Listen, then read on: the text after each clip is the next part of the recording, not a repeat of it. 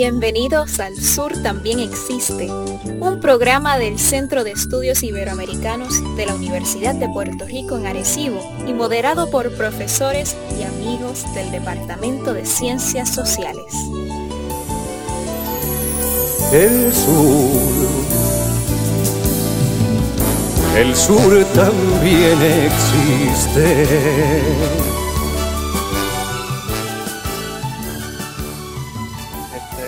ocasión vamos a estar discutiendo eh, la lectura La batalla por el paraíso, eh, Puerto Rico y el capitalismo del desastre de la autora Naomi Klein. un texto muy breve que puede ser bastante polémico eh, dependiendo de la mirada con que se atienda y por eso hemos decidido hoy dedicarle este seminario, a esa lectura, precisamente porque también el compañero Dani González Méndez, miembro del SEI, eh, propuso que miráramos este libro para con, con él, eh, pues explorar un poco las ideas que ella desarrolla en este texto, que es, como dije, muy breve, eh, muy conciso, y bueno, vamos a de entrada permitir que Dani haga la exposición del texto para entonces eh, abrir la discusión. Así que, Dari, tiempo es tuyo. Eh, muchas gracias, Gabo, por, la presentación. Más que agradecido de, que me den la oportunidad de estar hoy con ustedes en el seminario y ah, de presentar un libro que todavía no está decidido si es central. Definitivo va a ser polémico en mi investigación, Ahora, que, ¿cuál va a ser el, rol de este libro? Eh, por como lo estoy viendo, va a ser más como un pie forzado que me ayuda a seguir desarrollando la investigación en, en, proceso que, está. Eh, quiero agradecerle a Pito, profesor Rodríguez, sobre todo, por acogerme en este proceso como, como mi director de tesis. Eh, más que agradecido con eso y con todos ustedes que de alguna manera u otra se siente el, apoyo y nada, ustedes son los culpables, principalmente Jaime, Pito, Gabo, Dail, que estudió conmigo, de, que yo esté hoy aquí pendiente de estas cosas y de estas cuestiones y estudiando una carrera en, sociología. Así que el menú que les tengo para hoy va a ser bastante práctico, sencillo, pero creo que es importante para ustedes que ya se leyeron el libro, pues como, como se propone a partir de mi tema de investigación, un poco tengan eh, esa información de qué es lo que yo busco en la investigación, hacia dónde van enfocadas las miras, porque de ahí entonces como proponemos leer este libro y desmenuzarlo para allá, para la parte final, donde vamos a entrar cada cual con, con su interpretación. Pero si lo podemos atar al tema de investigación, pues creo que una manera fácil de hacerlo es planteando el título del, tema, que el título es algo parcial, como ustedes saben, no, es algo final en el proceso que, que llevo la investigación, y sería como el auge de la autogestión comunitaria en Puerto Rico frente a los desastres naturales post María. Ya de, de entrada, ese título conlleva y plantea unos, unos conceptos centrales desde el cual si vamos deconstruyendo poco a poco el título, podemos ir entendiendo hacia dónde me dirijo. Eh, primero es desastres naturales. ¿Cómo vamos a trabajar los desastres naturales? Pues los desastres naturales desde una concepción científica eh, no, no, existe tal cosa como un desastre natural. Lo que sí existe son eh, los las condiciones sociales que ya están preexistentes que posibilitan que un fenómeno natural se convierta en desastre. Por lo tanto, no vamos a caer en el, en el uso y desuso de la palabra desastre natural sin tener conciencia del peso que eso conlleva. O sea, cuando hablamos de desastre, estamos hablando de un desastre, de un desastre natural, estamos hablando de un desastre social. Tiene que ver con lo que cada uno de nosotros hacemos y dejamos de hacer, lo mismo tanto como el gobierno. Eh, otra cosa que plantea desde el concepto de desastres naturales es la, problemática de que como se utiliza la palabra desastres y se le pone un sello de goma a, cada fenómeno natural. Cada fenómeno natural conlleva unas respuestas y unas acciones diferentes eh, dependiendo de cómo sea. Por ejemplo, yo hablaba con, con Pito acerca de, los huracanes. Los huracanes ya son parte de, de, nuestro código cultural y cada vez que se acerca un huracán, lo podemos prever con tiempo, ¿qué hacemos? Nos encerramos, nos metemos dentro de, la casa, cerramos las ventanas, le ponemos paneles, creamos una, una propia cárcel intrafamiliar, si se quiere decir, donde se dan todo un tipo de prácticas. Por el contrario, un desastre natural que se desata por un terremoto, que es otro tipo de fenómeno natural, eh, lo que hace es que nos expulsa a la calle, nos saca a la calle y eso conlleva otro tipo de dinámica. Cada dinámica está dentro de una lógica de desastres naturales, y, pero eh, se gatillan distintas, distintas formas de, representarlo, de vivirlo y de repelerlo de igual forma. Y yo creo que a veces caemos en, el, en el uso y desuso del concepto de desastres naturales y borramos todo ese tipo de, de enfoques que para mi investigación son importantes que se tengan claro. Eh, dentro del título también tenemos autogestión comunitaria. La autogestión comunitaria tiene un rol importante en la investigación porque va a ser central y va a oponerse todo el tiempo y resistir todo el tiempo al concepto de resiliencia. De igual forma como desastre natural se utiliza sobre todo de, de los discursos mediáticos sin tener ningún tipo de, conciencia de, su impacto.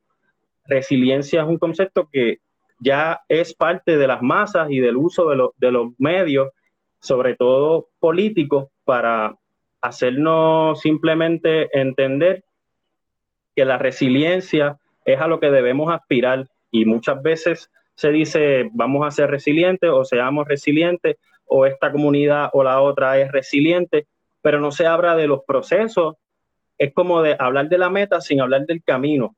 El camino, con todos sus problemas que enfrenta para llegar a la resiliencia, es la autogestión. Así que, ¿cómo vamos a llegar a la resiliencia? Va a ser de la manera de autogestión, en este caso autogestión comunitaria. Así que resiliencia y autogestión van a estar todo el tiempo gravitando en el tema de investigación. Eh, de igual manera, la resiliencia, a veces el gobierno la, propone frente a los desastres como, como este kit, tengan su kit del bulto con los medicamentos, con el agua, con las linternas y obvian en todo sentido cuál es el plan para enfrentar ese, ese, para mitigar los efectos del desastre y lo resuelven con que seamos resilientes, hay que tener eh, el bulto ready. Y yo creo que eso es muy lejano de, de, una concepción real de lo que se trata construir la resiliencia. El auge va atado en, en el título al post-María. El auge en este, en este caso lo que va a hacer es que un auge supone la cumbre de un proceso, ¿verdad? Que está atado a las cuestiones del tiempo y del espacio. Así que posmaría supone que estamos en, un momento histórico donde han pasado un, sinnúmero de desastres uno atrás del otro y hay una ventana de posibilidades, una ventana de posibilidades que vamos a ver en el libro de Klein que funciona de forma dual tanto para el capitalismo como para las comunidades. Esa ventana de posibilidades en el post-María atado a lo que es el auge, que implica que no es para siempre, ¿verdad? Esa ventana en un momento se va a ir cerrando. Si miramos de lo que era George a lo que fue María, se supone que si esa ventana se mantiene abierta, en María fuéramos ¿qué? más resilientes tanto de, parte del Estado como de las comunidades. Sin embargo, el lapso de tiempo yo creo que fue un poco amplio, se perdió un poco esa ventana. Ahora, yo lo que propongo de cierta manera y lo que voy viendo es que la ventana sí se puede mutilar, deja de ser cuadrada, se convierte en rectangular abre para adentro, abre para afuera, eh, pero nunca se cierra del todo. Siempre van a, van, van a quedar residuos de cada desastre y de cada proceso que van a convertirse dentro de la memoria colectiva de nosotros como sujetos puertorriqueños. Por ejemplo, el, tema de investigación nace de, de mi propia comunidad, yo verme en mi propia comunidad trabajando codo a codo con el vecino que antes del, huracán, por ejemplo, era el vecino que le decimos adiós y sigue de largo, no hay más allá dentro de, esa relación. Sin embargo, en María se gatillan una serie de procesos que estamos trabajando sin cuestionarnos, como si tuviéramos un, un, salario, como si tuviéramos un trabajo regular. A la hora que hay que almorzar, almorzamos, mientras no, estamos trabajando para ayudar a la comunidad. Luego de que pase ese proceso, ese vecino vuelve en calidad de ser el vecino que me dice adiós, pero la ventana no se cierra. En un futuro cercano, en un futuro lejano, ese vecino sabe que yo estoy ahí y yo sé que él está ahí para otro proceso de desastre. Ese es un panorama simple versus otro panorama que se puede dar que a raíz de esos fenómenos, tanto él como yo, como otro eh, miembro de la comunidad, surja como líder y la comunidad surja como una comunidad estructurada, eh, con conciencia de clase y con conciencia política sobre todo, para continuar sus exigencias tanto a la vulnerabilidad frente a los desastres como otro tipo de vulnerabilidades.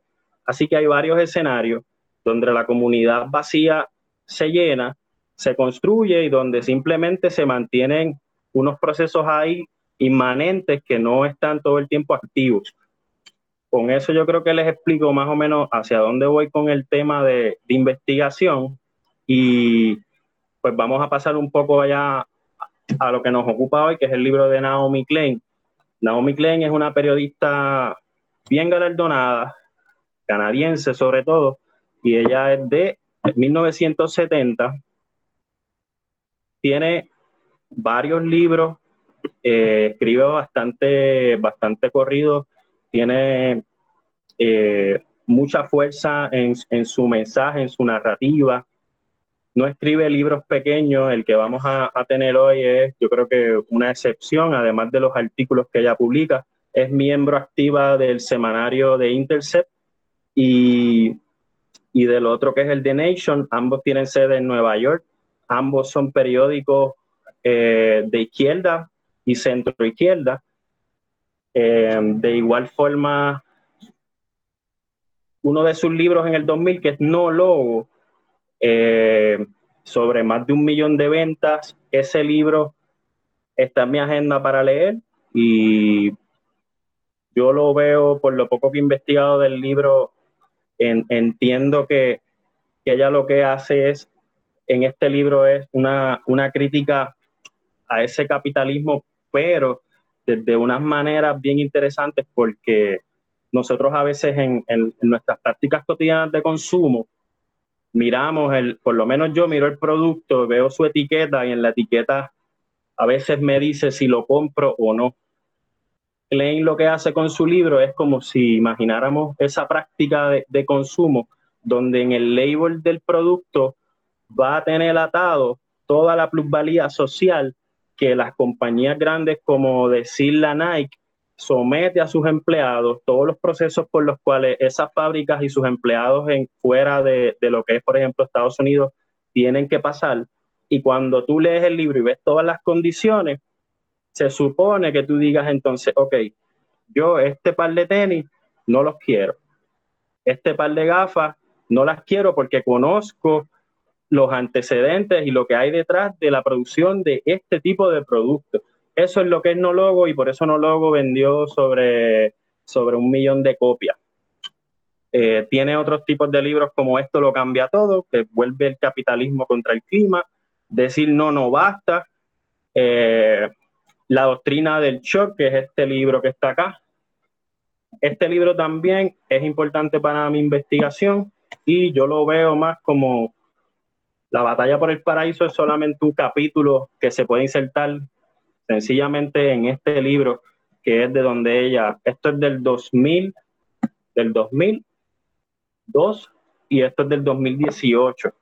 Ella ya tiene todo un esquema bosquejado de lo que es el capitalismo del desastre, ve la situación que está pasando en Puerto Rico, aterriza en la isla y publica este libro en un tiempo bien corto. Bueno, les hago un resumen de lo que va a ser, de lo que es este libro.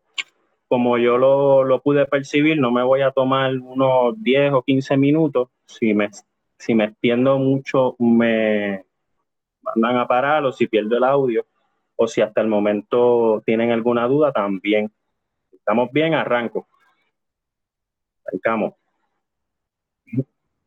La periodista canadiense Naomi Klein, quien ha publicado un sinnúmero de obras dirigidas a la defensa del medio ambiente, particularmente de las causas para frenar la crisis del cambio climático frente a la nueva racionalidad neoliberal, en la batalla por el paraíso nos relata la versión más reciente de la doctrina del shock.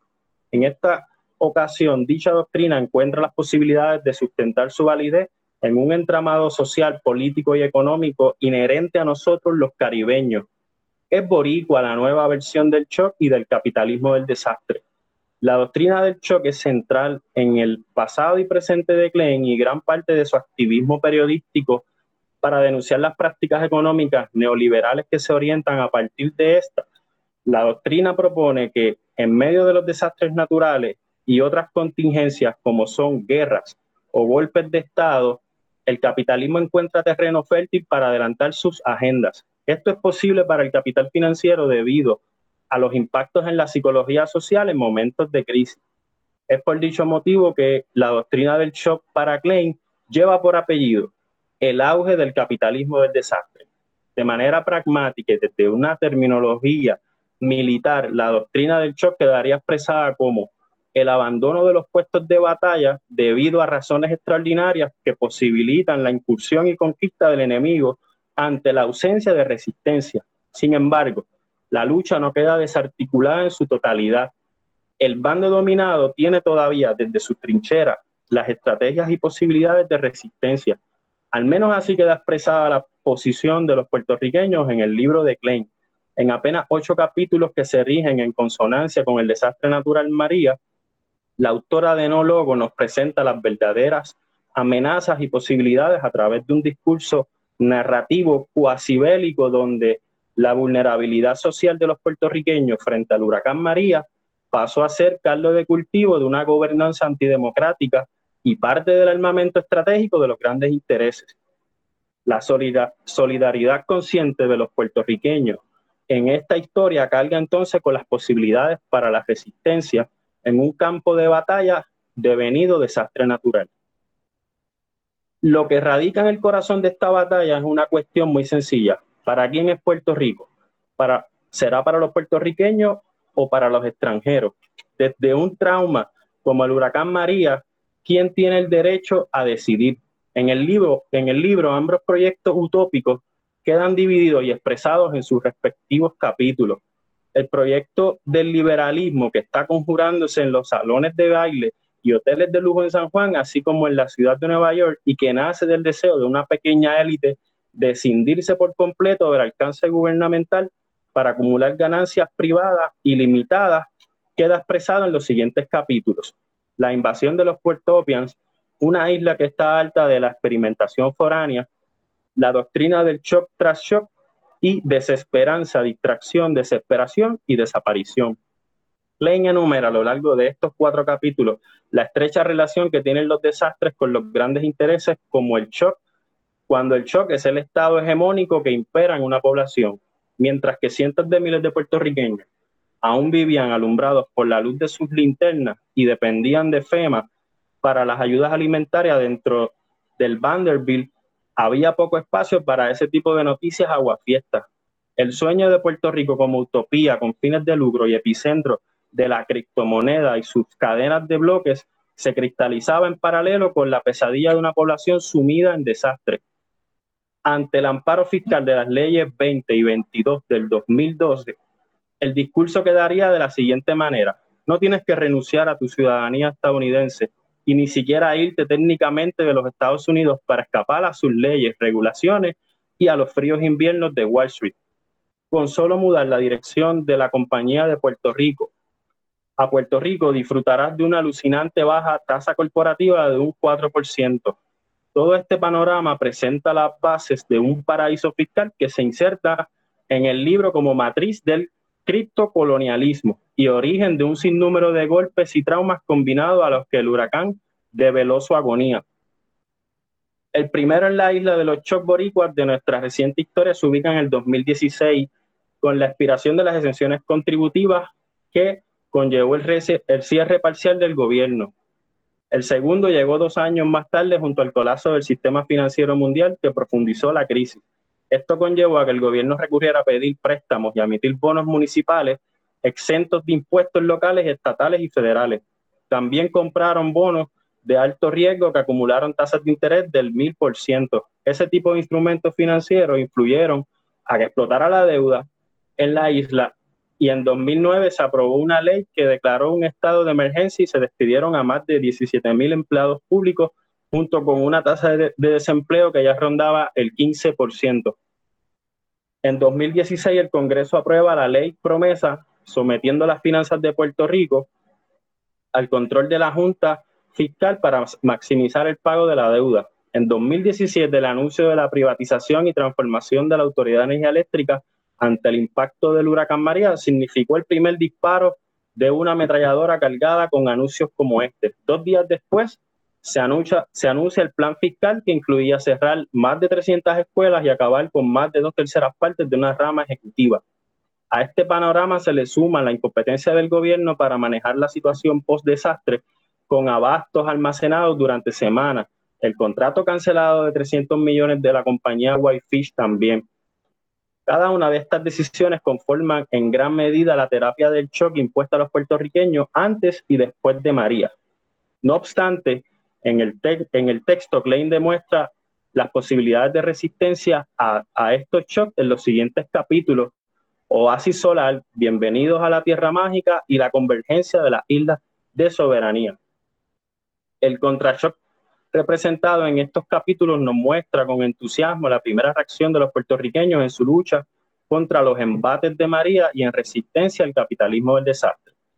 Oasis Solar gira en torno al Centro Comunitario Ecológico de Ajuntas, Casa Pueblo y Coquí Solar.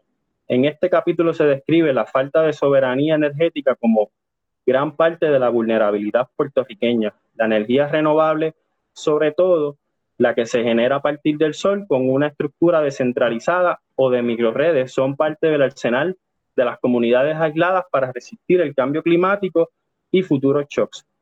Ante la lenta respuesta de las agencias gubernamentales, Casapueblo se convirtió en centro de mando para los esfuerzos autogestionados. Casapueblo, junto a su principal líder eh, comunitario y biólogo Arturo Mazol, pasaron a ser oasis de energía para la comunidad en la recuperación de María de igual manera, en el capítulo Bienvenidos a la Tierra Mágica se enfatizan las hazañas de otro modelo de oasis descentralizado. En Orocovis la apuesta a la agroecología cobra forma de resistencia comunitaria anclada en la vulnerabilidad alimentaria de los puertorriqueños ante María y a futuros desastres. La heroína de estos oasis, de este oasis agroecológico, Dalma Cartagena, junto a sus comunidades rurales, está decidida a demostrar que cuando se vale de técnicas agrícolas y de variedades de semillas cuidadosamente preservadas que se adaptan a la región, los puertorriqueños pueden nutrirse a sí mismos con alimentos saludables cultivados en su propio suelo. El huracán no tan solo mostró que el sistema eléctrico de la isla es adicto a las importaciones y sumamente centralizado, también desenmascaró la vulnerabilidad extraordinaria de sus abastos de alimentos mientras que por toda la isla las fincas de tamaño industrial dedicadas al monocultivo quedaron arrasadas por, el huracán, en la pequeña finca de Cartagena había comida nutritiva para compartir. La experiencia en Orocovis no fue la única. Por toda la isla se interconectaron las fincas para sobrellevar el desastre. De igual forma, el tercer contrashock se sitúa en el capítulo La convergencia de las islas de la soberanía, el oasis en esta ocasión se ubica en el pueblo de Humacao y del proyecto de apoyo mutuo de Mariana, mientras que el gobierno continúa fallando. Este centro comunitario se convirtió en símbolo de lo que los puertorriqueños han logrado silenciosamente. Además, la cocina de la cocina comunal llevada a cabo principalmente por mujeres, y el proyecto comenzó a organizar brigadas para salir a recoger escombros. Desde el oasis en Mariana se prepararon alimentos para cerca de 400 personas día tras día, semana tras semana y mes tras mes. Klein resalta de su visita a esta comunidad que el reto más grande ha sido ayudar a que la gente vea que no necesita esperar por otros para resolver los problemas y que todo el mundo tiene algo por lo que puede contribuir. Tengo un poco más, pero lo quiero dejar ahí para no extenderme. Entonces, prácticamente lo que hice fue que el resumen lo dividí en, los capítulos que recogen el, eje de, de las islas de soberanía en Puerto Rico que se enfrentan en esta batalla por el paraíso a, a, los grandes intereses. Hay tres capítulos, cuatro capítulos dedicados a, a los grandes intereses, se divide en tres capítulos a las posibilidades de resistencia, con también hay un capítulo final que ese lo, lo podemos discutir entre todos. Bueno, Dani, excelente tu resumen, muy bueno. Me encantó que recogieras todo y que nos pusieras en contexto con tu investigación, porque ahora, ¿verdad? Encaja mejor. ¿Por qué Dani recomendó este libro? Claro, ahora que, ahora que nos explicas tu proyecto, eh, que está por, por lo que nos, nos, enseña bien atado, eh, todo hace más sentido y, y esa, eh, tu exposición inicial de tu proyecto me ayudó mucho a, pensar este asunto. Eh, vamos a, abrir el, el, el, momentum para aquellos que quieran de abordar y Pito ya está listo como tutor de esta investigación. Así que... me, me, gustaría que plantearas, ¿verdad? O sea, que tu proyecto va dirigido al, al estudio del fenómeno más reciente, que sería el de los terremotos en el área sur, eh, y, más o menos qué es lo que está visualizando, qué, has adelantado, qué has logrado hacer y qué te propones hacer próximamente. Pues mira, eh, este libro, por ejemplo, me ayuda un montón a, a desprenderme de lo que no quiero investigar, sobre todo. Por ejemplo, el libro nos presenta unas comunidades que para mí son clave eh, como lo que es Casa Pueblo, eh, como las comunidades en Orocovi, como el proyecto de Mariana, pero ya, ya son comunidades que antes del, huracán ya tenían cierta estructura de comunidad, el huracán llega, sirve de catalizador para que todavía solidifique más lo que es ese tipo de comunidades y, aspiren a ser líderes dentro de Puerto Rico y a ser no solo líderes, sino ejemplos a otras comunidades de lo que puede lograrse. Pero yo voy más siguiendo ese tipo de comunidades donde las respuestas se dan de manera espontánea, donde las respuestas no están atadas quizás a líderes comunitarios proclamados. O sea, tenemos líderes comunitarios que están todo el año haciendo lo propio. Sin embargo, en el huracán han surgido líderes por todo el país, comunidades que, eran, eh, como yo les llamo, comunidades vacías que simplemente están compartiendo un mismo espacio geográfico, pero de comunidad no tienen otra cosa. Así que el sur que me, me, que me plantea las posibilidades de encontrar ese tipo de comunidades que se han ido creando porque eh, los efectos del desastre en el sur vemos que han sido que bien, bien extensos, hasta todavía seguimos sin escuelas en, esa área eh, y sin reconstrucción prácticamente de nada. Así que ahí es un, yo creo que es el espacio donde, donde puede haber mejor información para, ese tipo de, de comunidades, que es a las que yo busco. Porque las que el libro me presenta, ya yo he entrado incluso en contacto con algunas de ellas, con el proyecto sobre todo de Dalma Cartagena en Orocovi. Cada vez que tengo el espacio subo allá y, participo con ellos y definitivo es, una tierra mágica, es, un portal a, otro Puerto Rico, así que en verano si quieren me los llevo a toditos para allá y, vamos de voluntarios, pero ya ya esas comunidades están de cierta manera sólida. yo voy rastreando las comunidades, que por eso es que se me hace un poco más complejo ver esas comunidades que son inexistentes, pero que están ahí, que también son oasis y están dispersados por toda la isla, pero están ahí latentes. Tienen, tienen, tienen movimientos comunitarios orgánicos, ¿no? Que se forman y que no tiene una estructura, pero que se activan. Exacto. Tony, Tony tiene la manito por ahí levantada. Tony, si quieres, cuélate, cuélate. Eh, buenas, buenas tardes. Este, no sé cómo, cómo, van a ser las cosas. Este, mis comentarios son dirigidos al, al, libro, no, no al trabajo de Dani, así que no sé si, si hay alguien que quiera comentar algo sobre el trabajo de Dani, quiera... Este, pues, pues, pues mira, te interrumpo en eso. Eh, el enfoque principal va a ser hacia el libro. Sí, tenemos el, el, pie forzado, ¿verdad?, en el medio de, de mi trabajo investigativo, pero para no perder lo rico de lo que es la discusión del libro, que de igual forma va a repercutir en mi investigación y esto es un trabajo, como yo le decía a Gabo, de donde yo voy a recibir todo lo, del seminario a mi favor, pues me gustaría que, que opinen principalmente acerca del libro y eso de por sí va a ser de, mucha ayuda para, para mí. claro, después, tú lo procesas allá en tu, en tu análisis yo puedo, por ejemplo, plantear de entrada mi posicionamiento con Klein.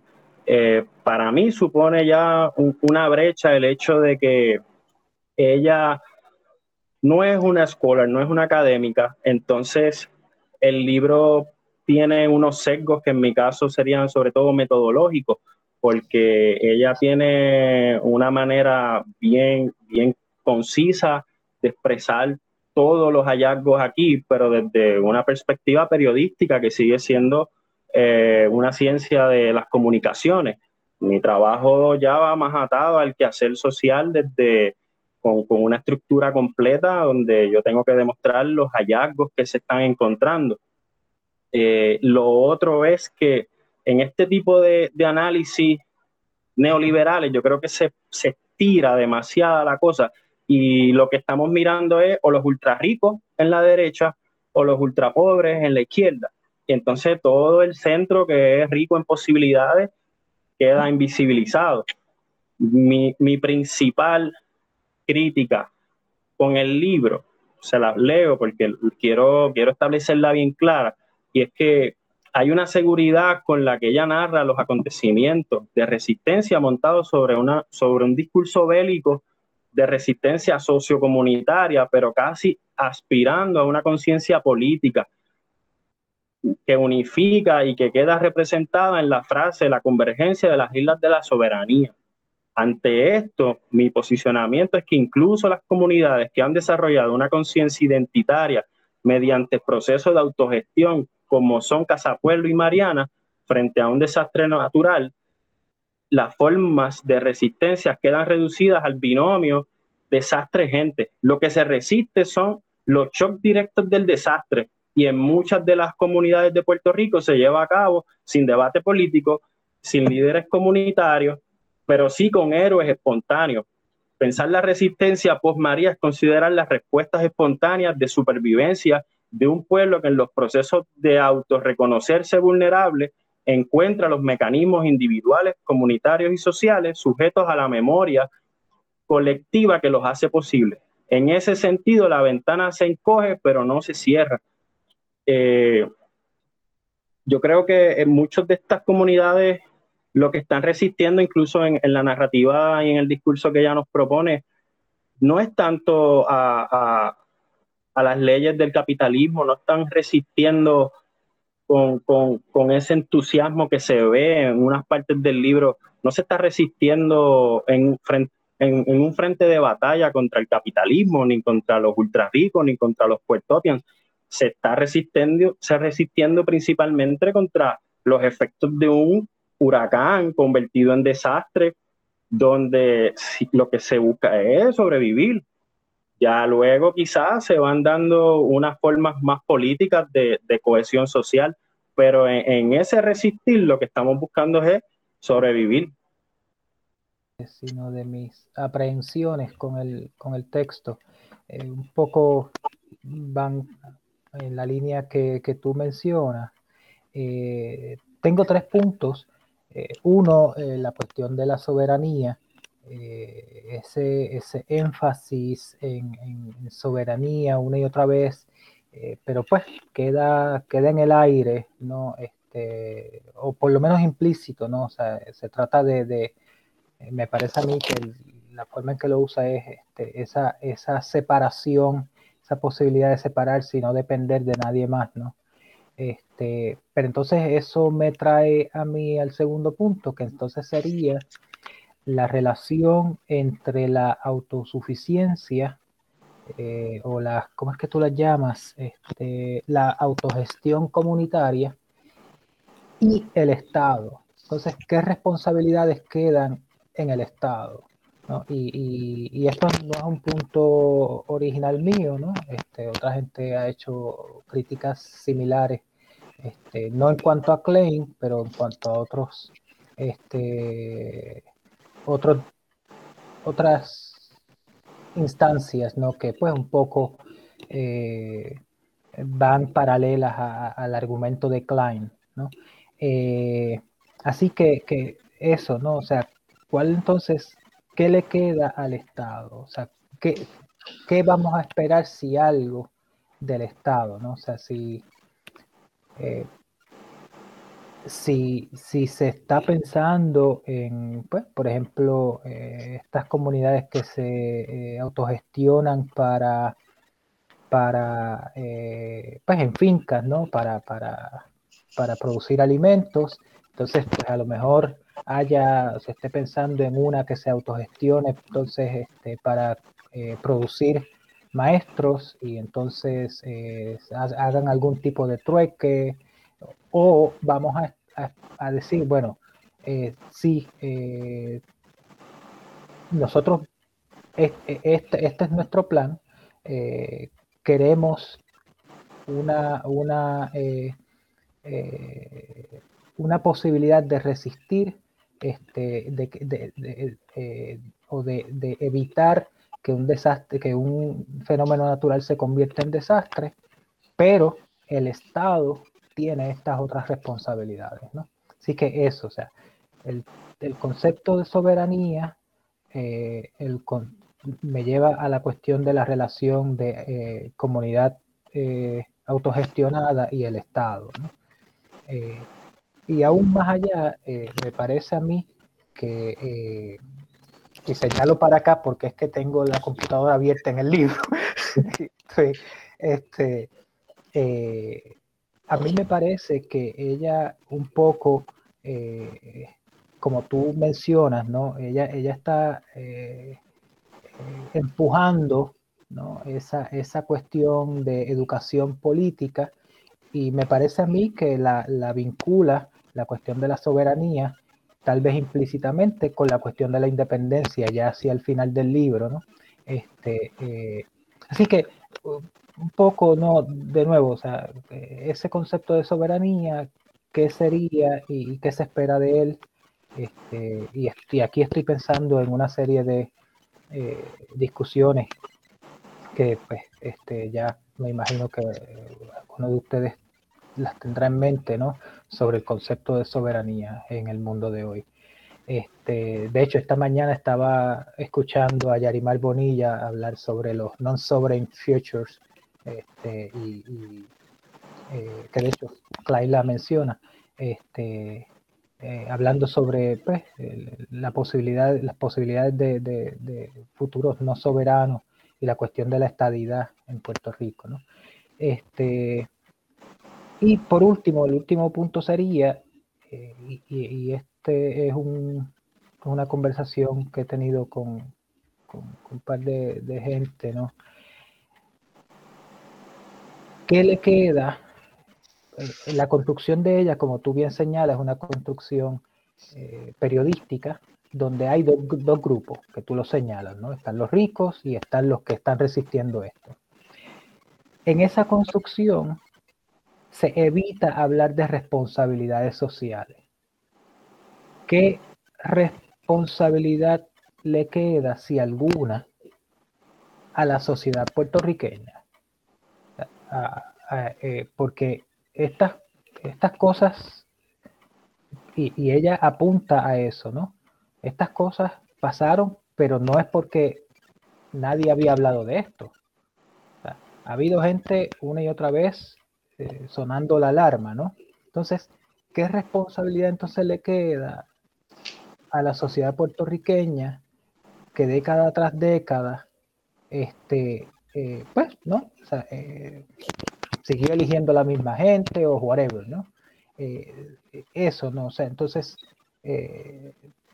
no sé, de nuevo, tal vez en la construcción eh, periodística, pero bueno. Yo eh, quisiera uh, ahí aprovechar eso para comentar tres puntos sobre eso que dice eh, Tony. Voy a ser más abierto que Tony, voy a decir, hay una victimización de los puertorriqueños en ese libro del principio al fin. Claro. Antes. Eh, y, y, soberanía. Y, me confundo con tres palabras: soberanía, autogestión y autarquía. Eh, ¿Sabes? Y, eso en el mundo contemporáneo es un asunto, o en el mundo macroeconómico, resulta también un poco eh, complejo de desmenuzar. Eh, pensando en que quizás la gestión eh, microeconómica de la autogestión o de la pequeña, los pequeños espacios económicos empresariales, sea una empresa comunitaria o una empresa privada lo que sea, no son las mismas no son las mismas reglas de juego que cuando hablamos a nivel macroeconómico, donde un país y cómo se conduce el desarrollo de un país en general y eso pues puede ser, eh, hay, que, hay que tomar con pinzas, ¿verdad? Cuando hablamos y nos movemos entre estos espacios más micro, más comunitarios, más individuales, ¿verdad? Y un espacio más macro, como sería el conjunto eh, del Estado, del Estado eh, por ejemplo. Y el tercer punto que me parece curioso, eh, tercer punto que me parece curioso es, no me queda claro si la culpa es del capitalismo o del colonialismo, o si el capitalismo y el colonialismo son las mismas cosas, ¿cachai? Eh, y entonces eh, ahí hay un juego entre de que, bueno, eh, el colonialismo, el capitalismo y tal, ¿no? Y este binarismo ricos-pobres, utopía versus utopía, y como decía Dani ahorita al principio, el, el espectro del centro, pues no, no pinta nada aquí, ¿no? de repente es la lectura que va construyendo. Claro, sabemos que es, mucho más, eh, hay, una, hay, una agenda que es la, la, lucha de clases que se está proponiendo en el conflicto que parece llegar al final de la historia, que, que al mismo tiempo hay un, me parece problemático en el sentido de que tiene un sesgo peligroso en mi opinión, ¿no? Porque ricos y pobres, ¿se entiende? Puerto Rico contra Estados Unidos o boricuas contra extranjeros ya le da un matiz que a mí me resulta un poco perturbador cuando se nacionaliza o se etnitiviza esta, estos binarismos entre eh, y crea unos enemigos, ¿sabes? Unos enemigos, eh, los no de la comunidad versus los de la comunidad, ¿sabes? Y, eso para mí, pues también me resulta un poco eh, problemático. Pero bueno, ahí y algo que un poco va por ahí, eh, pregunto yo eh, sobre la... Eh, ah, se me fue la palabra. La, la, conveniencia de, de, este tipo de narrativa, o sea, si, si ayuda, si... que a mí me parece que, que hablando ya, pues, un público en general, no académico, o que no está pensando necesariamente en eso, tal vez este eh, tal vez este eh, pues ayude a entender a, ¿no? O sea, pensando en el, en el público de acá, ¿no? estadounidense. No sé, pero, pero pues me pregunto sobre la, la, conveniencia de ese tipo de narrativa, ¿no? Sí, Nati y después Irra. Nada, un poco, yo suelo ser un poco desorganizada en mis argumentos, así que trataré de, hacer la excepción. Primero te felicito, Dani, por, por tu trabajo. Me parece que además de ser súper interesante las diferentes vertientes de las prácticas sociales que estás eh, invitando ¿no? a sentarse a esa mesa, eh, es un tema súper relevante. Eh, relevante tanto para nuestro contexto nacional como ligado a esa relación con el ambiente o, esa, o ese pedido de concientización de los desafíos que estamos enfrentando, no solo como, como una isla tropical que va a estar azotada continuamente por estos fenómenos, sino como parte de un, de un, de un planeta que está este, desafiado por unos cambios climáticos potentes. Eh, primero por ahí, marcar la relevancia. Eh, segundo, tus conceptos todos me parecen súper interesantes y además eh, dentro de mi investigación hacer una cierta resonancia que, invita a un diálogo más allá de esta, de esta temporalidad de, este seminario. Pero em, tengo un par de cosas. Lo que más me llamó la atención o lo que me hizo reflexionar un poco es cómo a veces desde la discursiva de la izquierda se intenta mm, catalogar de revolucionario o de revolucionarias ciertas prácticas que son lejos de ser innovadoras o en contra de eh, lo que se supone sea eh, las bases de la existencia compartida, o sea, de la sociedad civil, eh, son absolutamente tradicionales. Entonces, que Naomi Klein asuma o entregue eh, ¿verdad? adjudique la conceptualización de revolucionaria a la práctica de la autogestión, me parece un poco que es como dispararse a los pies, o sea, es como atacar o, celebrar de manera mm, efusiva una forma de actuar que está directamente ligada a la conceptualización propia de la soberanía. O sea, cuando hablamos de, la conceptualización de soberanía desde un registro ético normativo, y vamos a ponerlo desde, desde una perspectiva jurídica, estamos hablando de una relación que está estrictamente delineada entre las libertades y las obligaciones. Entonces, eh, ese, ese, de por sí ese discurso es problemático desde el inicio del, del concepto soberanía hasta nuestros tiempos con la globalización y, la, digamos, y los límites territoriales, las diásporas, etcétera, que ponen en, ¿verdad? en, tensión esa, e, e, esa, esa, relación que se supone que sea congruente o consecuente entre libertades y obligaciones, y que en efecto para nosotros en Puerto Rico contextualizar esa palabra en nuestro cotidiano, ¿verdad? que es el espacio que más, al que más ella hace fusión ¿verdad? Porque es en donde, según ella, se generan estas prácticas revolucionarias. Entonces, ¿qué es revolucionario? Eh, mantener una relación sostenible con las personas con las que nos relacionamos y con las que convivimos. ¿Es eso revolucionario o es eso tradicional? Eh, ¿Qué es revolucionario? Empezar a, practicar la agricultura eh, o la permacultura o la agroecología en nuestros pequeños pedazos de tierra tener un huerto, comprar productos que no sean que no patrocinen a las cadenas, ¿verdad? Como hablaba Dani, que están directamente relacionadas a que a unas cadenas de eh, trabajo asalariado esclavista, de mano de obra infantil, de, de una, digamos, evasión de impuestos continua en diferentes territorios relacionados al tercer mundo, etcétera, etcétera, etcétera. ¿Qué es revolucionario? O sea, revolucionario sería entonces este, unirnos entre diferentes espacios de clases sociales, intereses pedagógicos, profesionales y tener un diálogo sobre las dificultades que estamos enfrentando como sociedad civil. No me parece que sea revolucionario. Yo creo que, que, que de alguna manera es una problemática que enfrenta la izquierda que termina de alguna manera eh, generando toda una, una cuestión fantástica en el, en el quehacer que no es revolucionario, sino que es tradicional. Pero esto es una opinión muy, muy personal, obviamente, ¿no? Y me parece que algo que, han mencionado algunos de ustedes es, es es que ella, digamos, genera toda esta visión de la, de la gestión comunitaria desde una perspectiva binaria.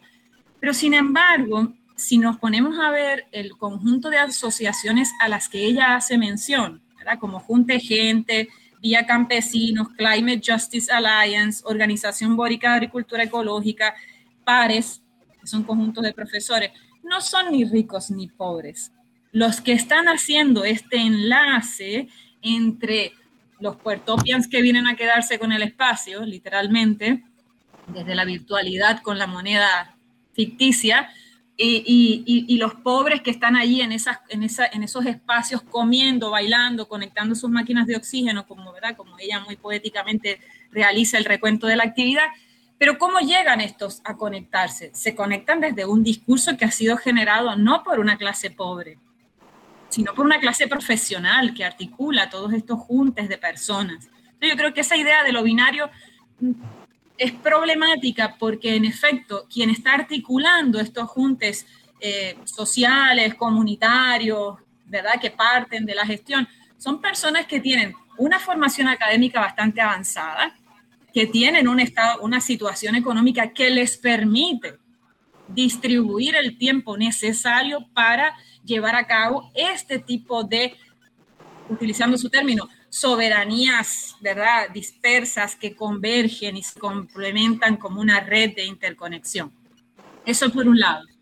Eh, por otro lado, yo creo que algo que se escapa de su visión sobre, sobre Puerto Rico es que no todos los individuos en Puerto Rico que van a comer a estos proyectos o que participan de estas prácticas educativas, que en efecto son alucinantes, asombrosas, merecen todos los, los galardones. Eh, son puertorriqueños que pobres, tercermundistas, completamente dislocados de la influencia eh, de las megacomunicaciones y los estatutos de éxito y las ideas de lo que uno puede ser como un individuo. Entonces, también ahí hay un espacio un poco vacío. En Puerto Rico hay un montón de gente, particularmente la, la, una masa joven, que sabemos que en nuestro pobre país no hay mucha masa joven ya, ¿no? Pero, pero esa masa que se mueve, que piensa, que articula, tiene un encuentro conflictivo con esa idea de lo que uno debe hacer entre la discrepancia de las libertades y las obligaciones. Y yo creo que eso es un punto que ya no toca. O sea, no todos los jóvenes van allí contentos a participar de, esas, eh, de esos oasis o de estos proyectos que están eh, digamos, adjetivados como los sostenibles, los correctos, los positivos, sino que hay muchos jóvenes que están completamente dislocados de estas, de estas conceptualizaciones porque están luchando con, este, con esta batalla, con este bombardeo de lo que se supone que sea ser un individuo libre, activo, eh, exitoso en esta contemporaneidad que sinceramente es avasalladora. Entonces hay que darle el espacio a esa gente que no se involucra necesariamente en esta gestión, pero que están haciendo una gestión diferente, paralela, a veces que, ¿verdad?, congruente, como nosotros lo vemos en la sociología. Las prácticas sociales no son distantes, están todas interconectadas y, y parte del ejercicio de poder tener un análisis en profundidad, dimensional, micro, meso, macro de estas prácticas de autogestión merece eh, ¿verdad? la observación de estos registros que son muy funcionales, particularmente porque le hacen un contraste determinante al puertopian ese que viene este, con el cryptocurrency, ¿verdad? Y yo creo que eso es un punto que no necesariamente ella desarrolla cabalidad, no tipifica quién es este tipo, solamente le atribuye unos, digamos, unas particularidades estéticas, como que usa unos shorts de surfer y va por ahí chancletudo por la vida, ¿no?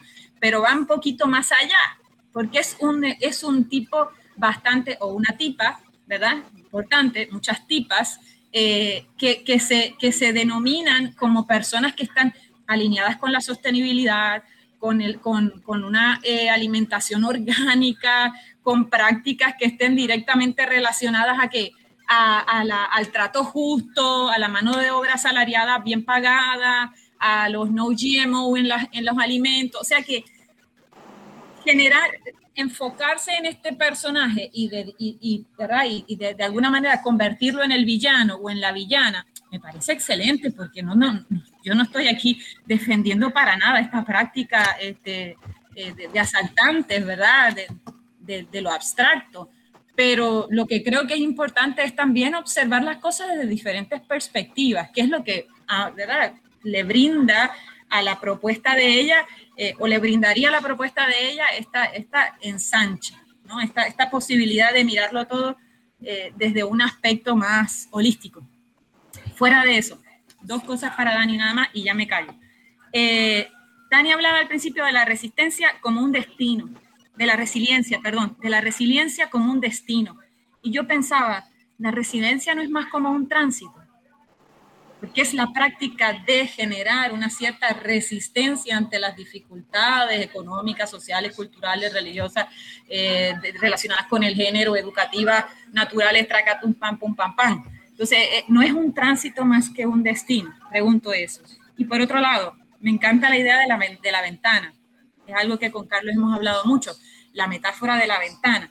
Y, y un sociólogo bien que, a mí me gusta, que lo he descubierto, Georg Simmel trabaja con esa metáfora de la ventana como una relación intrínseca entre el adentro y el afuera. Y yo creo que te puede, no sé si lo habrás mirado y si tienes tiempo, si te da la gana o no, pero puede ser algo útil porque como tú dices que desde los fenómenos naturales se gestiona la discursiva de lo que es un desastre natural, dependiendo de dónde mires los elementos que están faltando ¿no? en, la, en, lo que sería la estabilidad social, pudieses mirar esas interacciones sociales que tú las estás mirando, eh, eh, que ocurren, y él desde la ventana trabaja el concepto del interaccionismo simbólico y la interacción social.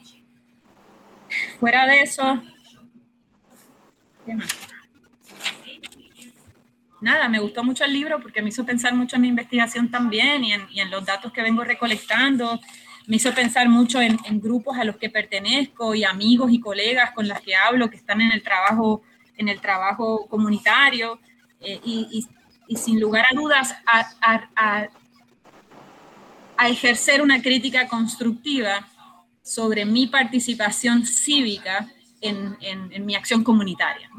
Y un poco, si, si, si en algo me alineo con esta mujer, es que es importante dejar de ser, como ella decía, dejar de ser espectador y convertirse en participante, eh, desde el medio que uno tenga de poder, gestionar ese poder para, para no necesariamente resistir la invasión, eh, pero sí potenciar el impacto exponencial que puede tener el ejercicio crítico de simplemente vivir en un cotidiano que está en crisis.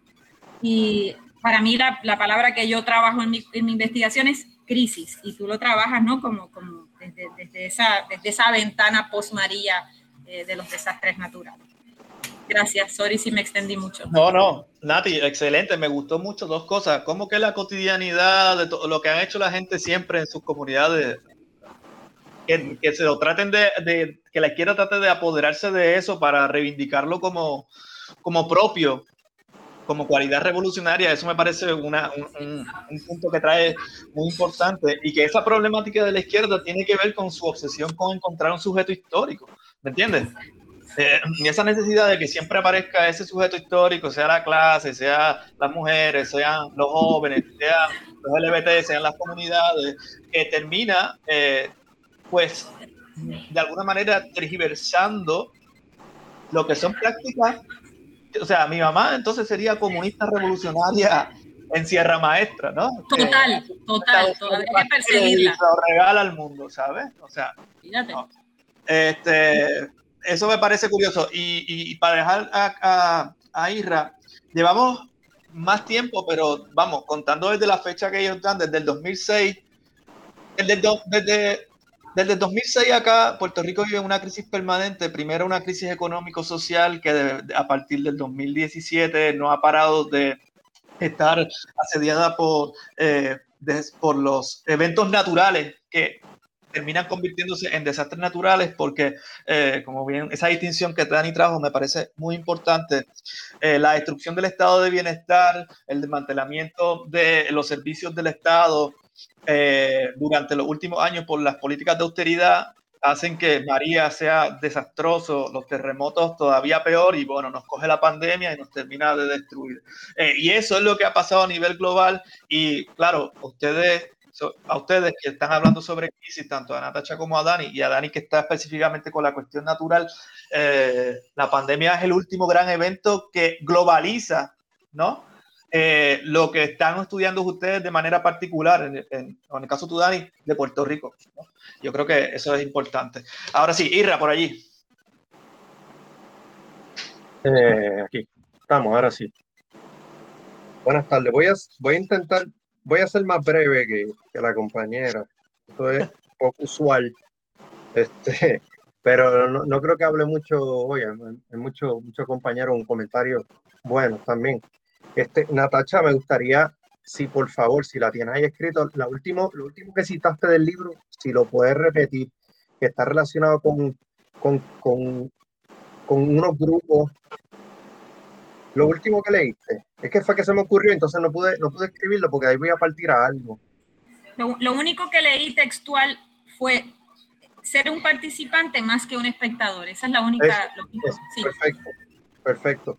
Los que, los que tuvieron la oportunidad de ustedes de, leerlo más que de verlo, yo me puse a buscar los videos que hay de ella sobre Puerto Rico en YouTube. Son varios. Son como cuatro en realidad.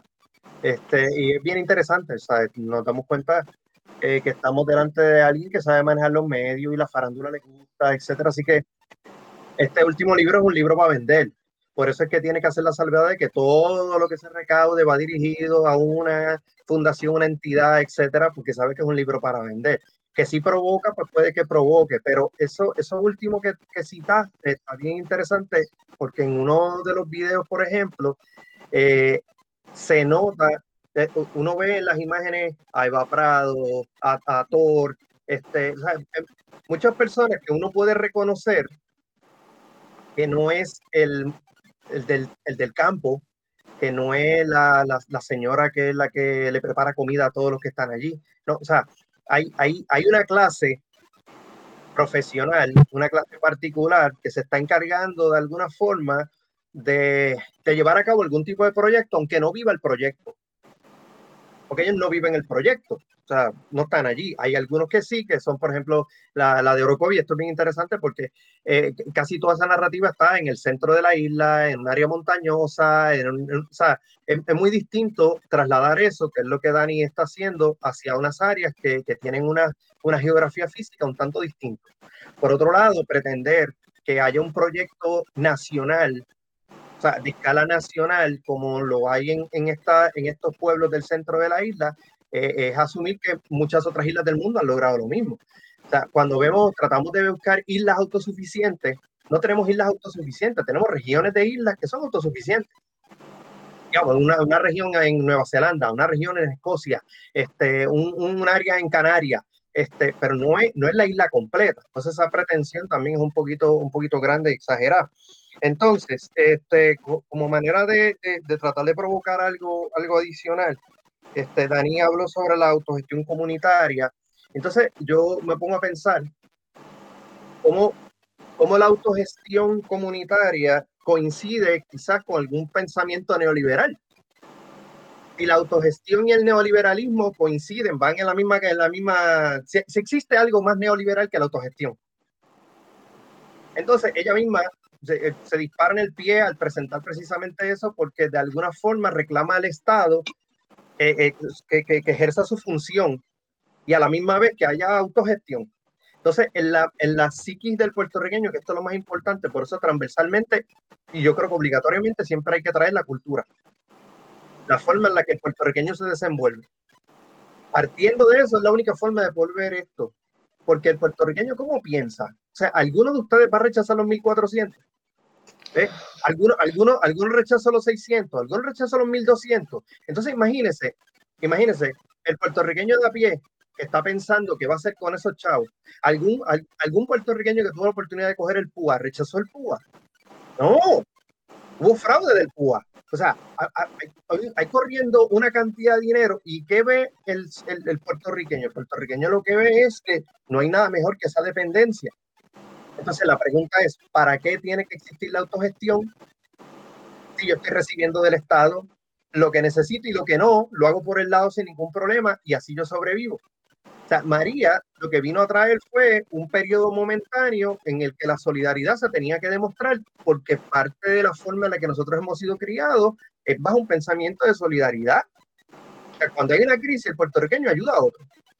No tiene nada que ver con los 1400 ni con la relación colonial, eh, que yo, es un punto importante, o sea, lo va a hacer no tiene que ver, por eso hay, hay, unos elementos que están antes de la misma invasión del 98 y unos elementos posteriores al 98, eh, antes de 1917, antes de 1952, eh, este, antes de, de, de, la, de la ley 20 y la ley 22, ¿no? que son importantes del, del, del colapso económico del, del, 2008 y en el cual nosotros nos vimos envueltos.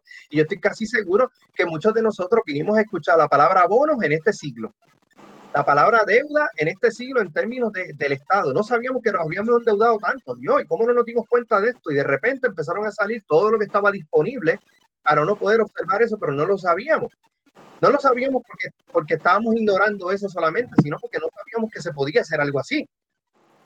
Ese es un mundo que, que uno lo mantiene, lo, lo han mantenido lo más oculto posible porque satisface las necesidades de unos pequeños grupos a los cuales muchos otros aspiran. O sea, porque yo no veo ningún problema en que nadie, que haya gente que aspira a eso. El problema es que son pocos los que llegan a eso. Y mencionaba ahorita, y Dani en algo que mencionaba, me acordó que en Estados Unidos siempre ha existido, digamos, en New Jersey existió en el siglo XIX algo que se llamaron la este, um, holding companies. Holding companies es otra cosa que lo mismo que existe ahora acá en Puerto Rico, donde tú tienes un paraíso fiscal cuando hubo una crisis respondió New Jersey con eso para que las compañías grandes, digamos, la American Tobacco, este, la, el, Sugar Trust, toda esa gente, pusiera entonces su dirección en New Jersey y tuviera unos beneficios contributivos. Es decir, esos colmillos han existido siempre, porque no es producto siquiera del colonialismo, no es producto tampoco del capitalismo, es producto de la naturaleza humana de siempre querer algo por encima de otro y cuando tiene la oportunidad lo hace. Entonces, yo me puse a pensar, contra, dije que iba a ser breve, este, para mí, en, la desregulación. Ese término, quizás, quizás ustedes que han visto algunos documentales de Ronald Reagan, este, Release the Bulls y todo ese montón de cosas, este, que, bien, que es bien interesante. La desregulación es una cosa que, que, que nace de un principio ya regulatorio, o sea, ¿Por qué la, eh, la desregulación no se tuvo que haber planteado si no hubiese habido una regulación previa? Entonces, a través de una ley, tú desregulas. Es fácil hacerlo desde, desde la posición en la que tú estás. Por eso, eh, siguiendo lo que Natacha citó, está bien interesante porque hay una clase social que se va a proponer como la que va de alguna forma a llevar la batuta en cuanto a desde la autogestión hasta cómo lo van a hacer. No, no, no nace de las mismas comunidades. ¿Qué son los masol? Los masol son intelectuales. ¿Qué son los masol? Profesionales. Eso no nació, eso no nació de, de, de, lo, de, lo, de la gente del campo de la Junta. Ellos lo llevaron allá. Es decir, de la misma forma que los, muchos movimientos de independencia de Latinoamérica fueron guiados no fueron por aborígenes, indígenas, nativos, etcétera, fueron dirigidos por personas que estudiaron en Europa, que se prepararon en Europa. Entonces, que esto es una cuestión de clases también en todo este asunto, que van a estar dirigiendo o dirigen la idea o la idealización de la autogestión como un método liberalizador. Si es que, si es que lo podemos llamar así, pero, y, y, y vuelvo y le lanzo esto, si la autogestión, si puede haber algo, usando palabras de Jaime, ¿podría haber algo más neoliberal que la autogestión? Sí, sí. Eh, yo creo que es porque la autogestión bebe mucho de la tradición del anarquismo, ¿verdad? Del anarquismo político y social del siglo XIX, que tiene una tendencia también liberal, con el liberalismo y en el tiempo en que todo eso se confunde en el siglo XXI, terminamos eh, eh, la diferencia entre un anarco liberal y un anarco eh, comunitario es que uno quiere el interés propio y el otro quiere el interés de su comunidad, ¿verdad? Y si la comunidad hace Bitcoin y es para la comunidad, perfecto, ¿entiendes? O sembra lechuga y es para la comunidad, perfecto. Pero la lógica, eh, al, terminar de, terminar la cosa, ¿verdad? Termina siendo bastante, creo yo, ¿verdad? Similar en, en cierto sentido. Eh, pero Jaime tiene la mano por ahí. Eh, y, y, dejamos que atache a comentarios. Jaime. buenas tardes a todos. Eh, me han parecido muy buenas las intervenciones, la exposición de Dani, el tema incluso, me parece muy interesante. Eh, y las intervenciones de ustedes, pues, eh, son, me parece que han, han, nutrido una discusión muy rica, ¿verdad? Yo, yo retomaría ese último punto que estaba desarrollando Israel, eh, porque por lo menos me, planteaba la misma pregunta con respecto a eh, la manera en que se maneja en el texto el asunto de la autogestión. pero iría incluso un poco más allá que, Israel. yo creo que eh, uno de los temas que se abordan en el, en el trabajo, que es el de la energía, eh, tiene una importancia decisiva en estos momentos, eh, no solamente en Puerto Rico, pero ciertamente en Puerto Rico me parece que ha adquirido un protagonismo enorme. Y yo creo que no es por casualidad que ocupa un lugar privilegiado en la exposición que hace eh, Naomi Klein, ¿no? Eh, entonces, eh, porque al, al, fin y al cabo, cualquier proyecto de la naturaleza que sea, tiene que estar sustentado, tiene que estar fundamentado en algún tipo de energía. Y sobre eso hay unos debates, pues, que yo no los conozco a fondo. Esa, francamente, no, no podría hablar mucho sobre eso porque no es un área que yo domine ni cosas por el estilo, pero me parece que son debates sumamente interesantes sobre eh, la elaboración, cómo, cómo incluso industrialmente se ha desarrollado esa forma, esa, esa eh, eh, forma de energía eh, alternativa, que se conoce como alternativa y que es, impulsada por muchísima gente que uno que a uno le extraña que estén detrás de esos proyectos, ¿no? entonces, me parece interesante que se utilice, como decía Israel, a la gente de Casa Pueblo, a los Masol, como quizás eh, los más importantes exponentes de esos proyectos de autogestión. Y básicamente eh, lo que me parece que se destaca de, de, esa institución es eh, el hecho de que proveyó energía cuando prácticamente no existía eh, en ningún sitio en Puerto Rico y en ese sentido pues demostraron eh, el potencial que tiene esa energía solar. Ahora, si uno mira con detenimiento cuál ha sido la historia de los desarrollos tecnológicos, sobre todo desde el automóvil para acá, automóviles, eh, televisiones, teléfonos, eh, yo creo que han contribuido de una manera extraordinaria a, aislar cada vez más a la gente, a convertirlos en eh, sujetos que andan por ahí un poco, eh, yo no, quisiera hacer una generalización tampoco eh, abusiva, porque me parece que planteamientos como los que está haciendo Natacha, eh, pues hasta cierto punto desmienten eh, parte de lo que yo estoy diciendo. No del todo, me parece.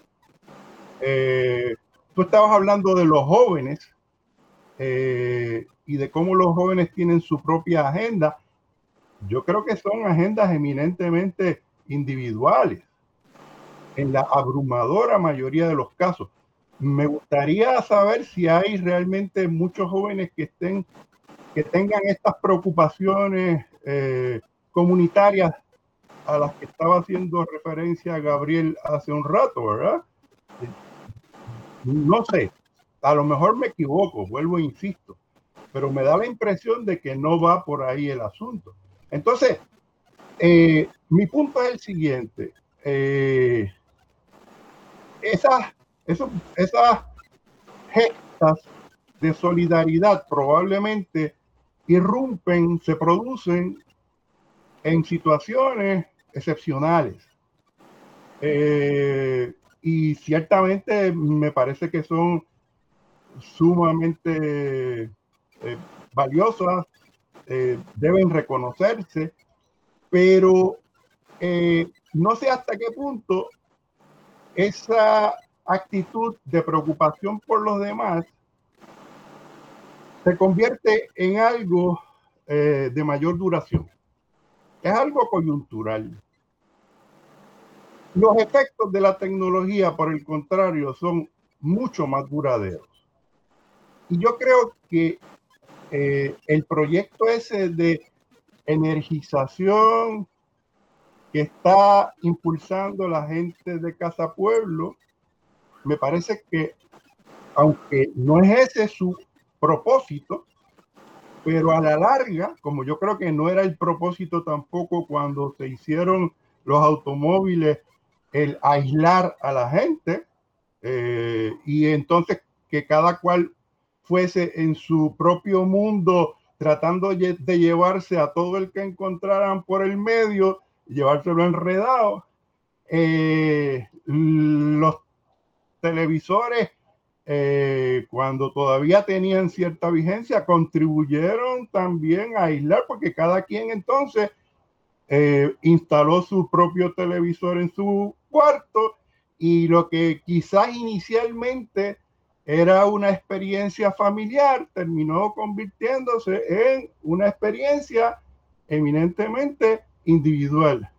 Los teléfonos, yo creo que eh, también, yo no, yo no creo que sea, o a lo mejor sí, no lo sé, no es por diseño, pero el efecto que ha tenido la proliferación de los teléfonos celulares ha sido precisamente aislar cada vez más a la gente, meterlos en su propio mundo y en ese sentido, eh, pues lo que pasa a mi alrededor eh, me importa poco realmente porque estoy entretenido aquí haciendo unas cosas con mi teléfono. Y me parece que por ahí mismo va, eh, lo quieran ellos o no, es un desarrollo, me parece que está inscrito en esa forma de, tecnología que es la energía solar. Ellos eh, todavía hablan de las microredes que se van a establecer comunitariamente, pero me parece que la aspiración en última instancia es a que cada quien tenga en su casa, en su techo, ¿ah? su propia fuente de energía y en ese sentido, como yo creo que alguien estaba planteando por ahí, yo creo que era eh, Israel también, en este sentido me parece interesante lo mucho que hemos coincidido eh, en la discusión hoy. Eh, cada cual va a preocuparse eh, principalmente por su propio bienestar. Y, un poco lo que va a buscar es esa forma de soberanía que se entiende cómo no depender, que era un poco lo que estaba planteando al principio también yo creo que Antonio, ¿verdad? Es eh, un, concepto bastante problemático, ¿verdad?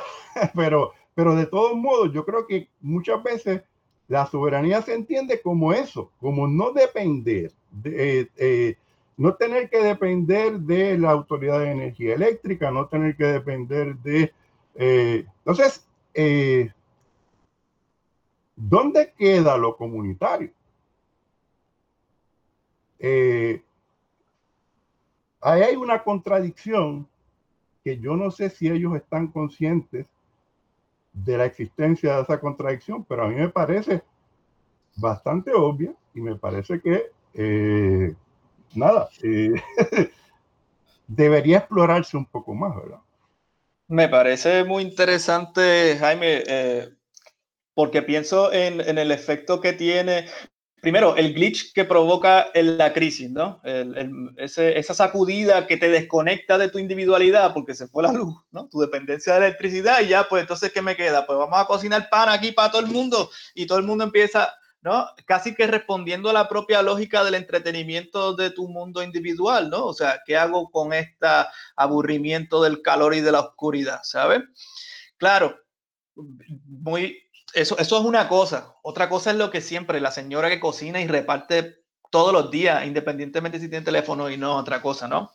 Pero a nivel de que eso que hace a la señora todos los días en su cocina, mi mamá, por ejemplo, siempre pienso en ello, o, o construir toda la utopía, porque, y ella lo reconoce y me parece que eso es importante. Esto es una utopía también, por este lado, ese choque de las utopías. Eh, eh, hay que, hay que reconocerlo. Y, y, bueno, pero me dice aquí que Pito está nervioso, que debemos de abrir el micrófono para que Pito intervenga. No, no, yo estoy aquí escuchando y un poco después aprovechando para anotar y conversar con Dani qué cosas le podemos sacar eh, para, para, la tesis, ¿verdad? Que, realmente es un ensayo pero que tiene que estar, que ser el producto de un, ensayo que piden, ¿verdad, Y quizás unas 40 páginas, pero que tiene que estar fundamentado en una investigación de campo y en un marco teórico, metodológico, que es lo que estamos tratando de trabajar. Yo coincido, y, ya lo había hablado con Dani eh, la semana pasada, eh, luego de leerme el trabajo de, de Klein, que el, el trabajo de Klein, bueno, tiene un defecto muy sencillo que todo el mundo lo ha captado, que es esencialmente un panfleto. Eh, un panfleto es para mí un texto que contiene ya todo un proyecto ideológico político desde donde cual construye su interpretación de los acontecimientos. Eh, desde esa, ese modelo que tú usaste que me pareció eh, muy interesante, rico, pobre, este, eh, eh, eh, extranjeros puertorriqueños, demuestra una forma de construir, de comunicar una visión de mundo que es muy efectiva, porque es una larga tradición que viene de ese discurso político que se llama la religión, entonces se enfrenta el, bien, el bien y el mal. El bien y el mal. Aquí está el bien y aquí está el mal. Aquí están los opresores, aquí están los oprimidos. Este, ¿verdad? Hasta Marx lo utiliza en el manifiesto porque reconoce eh, su funcionalidad, ¿verdad? pero obviamente no creo eh, que Karl Marx pensara que los, los sistemas sociales o económicos sociales estaban compuestos solamente por dos clases, eh, que eran sistemas binarios. todos sus trabajos analíticos de carácter sociopolítico como el 18 Brumario de Luis Bonaparte eh, demostraban apenas dos años después del manifiesto su clara concepción de la complejidad de lo social. Entonces, pero ese modelo funciona. Lo que yo hablaba con Dani, que me parece que lo trajo también por aquí y que ustedes lo han dicho, Natalia, lo ha dicho Israel, eh, Jaime un poco lo plantea por ahí, es eh, hasta dónde esta reacción que es autogestión, que es resiliencia, que es actitud frente a las a las adversidades que se enfrentan como consecuencia de un desastre natural que es siempre un desastre social porque la naturaleza se vive en sociedad. Entonces, ¿hasta dónde sirven para eso que la claim eh, parece eh, mover hacia una toma de conciencia de mis circunstancias a, la toma de conciencia política. Entonces yo creo que efectivamente en ella hay esa búsqueda, eh, ya, ya, ya Andrés Gors dijo adiós al proletariado, y como ya no es el proletariado el que va a llevar la voz cantante en este proceso de llevarnos hacia el paraíso terrenal de, de, la superación del capitalismo y del colonialismo, pues lo tienen que hacer eh, las comunidades que les resultan sujetos eh, muy, muy difíciles de, de sujetar, eh, porque son un poco no solamente espontáneas, sino porque son eh, siempre, eh, están en movimiento, eh, no tienen una clara conciencia de sí, están atravesadas por profundas diferencias, muchas veces sociales, raciales, etcétera, por, por privaciones que no están solamente ligadas a los efectos de un desastre natural, es decir, porque la pobreza no la, no la produce el desastre natural, la pobreza la, produce el desastre económico-social, que ya viene eh, y que ella lo ve, lo tiene que traer.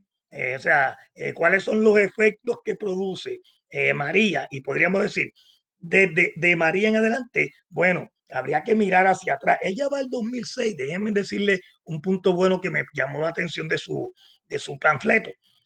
cuando lo leía, eh, me parecía, o sea, me sentía abrumado. Decía, eh, diablo, todo lo que he tenido que vivir y todavía respiro. Porque este es un país que de verdad, eh, que ha tenido que atravesar en los últimos, yo me atrevería a decir por lo menos 30 años, por una descomposición acelerada de sus condiciones económicas de vida y por un deterioro abrumador de su convivencialidad, usar esa palabra que se me pegó seguramente un conservador igual que yo, Tomás Blanco, la usaba en el prontuario histórico de Puerto Rico ayer en 1935 y me parece que aún sigue siendo un gran proyecto. Defendía en la conversación anterior aquella sobre la democracia, la idea de qué es democracia, una forma de estar que hace posible una relación convivencial con los demás. Pero el, eh, eh, todo eso se ha venido desintegrando. Y en ese punto yo creo que todos coincidimos, todos coincidimos de que este es un país eh, con mal gusto, porque ha elegido gobiernos que han sido realmente desastrosos y vuelven y los reeligen una y otra vez, no eh, no es que no sepan, hay un poco, aunque yo sé que Israel no lo dice por ahí, no es que no sepan hacia dónde se dirigen, es que van eh, celebrando eh, y bailando hacia el desastre en muchas ocasiones. se les hace difícil, viven en un, la relación colonial con los Estados Unidos. Melanie Klein construye ahí un tigre de papel de ese colonialismo norteamericano que se ha dedicado, o sea, el colonialismo norteamericano que sí existe, es un sistema de dominación política y, de, y de explotación, a mí me parece, de fundamentar la explotación económica y el saqueo. Ese sistema también tiene unos mecanismos para construir consensos y para, y para articular su hegemonía o sea, eh, decir eso en el país donde la estadidad acaba de ganar hace, no, hace ni siquiera un año como alternativa para el futuro y la salvación del país y donde el gobernador ayer repartía a diestra y siniestra millones de dólares que le habían mandado los amos de los Estados Unidos eh, y perder de vista eso eh, para plantear que se trata estrictamente de un monstruo que no tiene capacidad para articular la legitimidad de su propia dominación. Me parece un tigre de papel, desastroso en el texto de Klein. que es producto de que del carácter panfletero de su, de su escrito, es decir, del carácter de un escrito que se da desde una ideología política asumida como teoría verdadera de la realidad. Ahí es donde falla. Pero yo creo, yo creo, ah, ese planteamiento que ustedes han hecho sobre las, los movimientos comunitarios que son más el producto de grupos externos que se colocan en las comunidades para dirigir las comunidades hacia su salvación, me parece un tema eh, muy, muy interesante. Pero Dani, en las conversaciones que yo he tenido con él, quiere ir a mirar esa cosa que le llamó aquí espontánea, que a mí sí me llama la atención y que un poco Natacha la defiende en su experiencia eh, personal dentro de la comunidad islote, e Israel parece que la coloca incluso casi en, en, la formación cultural de los puertorriqueños. Es decir, un cierto espíritu de solidaridad eh, que todavía eh, no ha desaparecido del todo, ni siquiera en el país de la descomposición acelerada, ni siquiera en el país de la atomización de todos contra todos, como Jaime decía, donde, donde la revolución tecnológica lo que ha servido en todo caso es para aumentar los niveles de aislamiento de unos contra con respecto a los demás. existe hay algo que habría que ver en acción. Es frágil. Yo no creo que, Dani vaya a decir, ni, ni, ni, nos lo hemos planteado nunca de esa manera, que se trata eh, del fundamento espiritual, de una, eh, de, que, que va a sentar las bases para una concientización política revolucionaria. No, no, no creo que vayamos por ahí. Pero sí creo que sería muy interesante mirar esas reacciones eh, frágiles, que pueden ser fugaces, que están en condiciones de debilidad frente a la realidad abrumadora de la atomización y de la piratería económica y de la corrupción política de este país, que, que, no le da vergüenza a la gente porque, bueno, habría que preguntarse qué queda de esa palabra también, ¿verdad? Este, entonces, todo eso eh, hace del trabajo de Dani un trabajo muy interesante porque nos ayuda a conservar, eh, no, eh, eh, ese, esa, mirar esa sensibilidad que se construye allí donde todo parece que, ha quedado abandonado y sin embargo es necesario, se produce espontáneamente, pero también es necesario cultivar quizá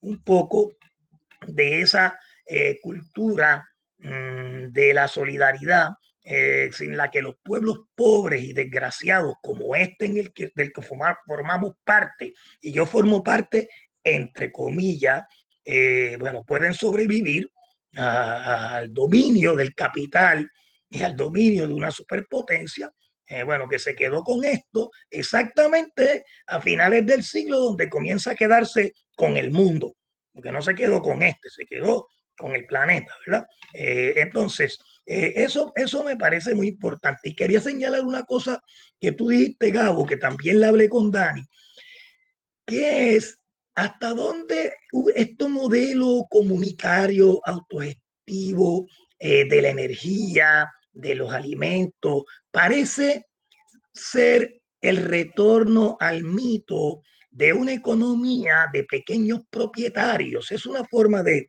reinstalar el mito del campesino pequeño propietario con su jaragual, eh, su, su, perro eh, y, su, y su mujer. Como decía la canción, que ya no la quieren poner. Yo, estoy, yo soy dueño de mi finca, de mi perro y de mi mujer. Soy dueño de los tres.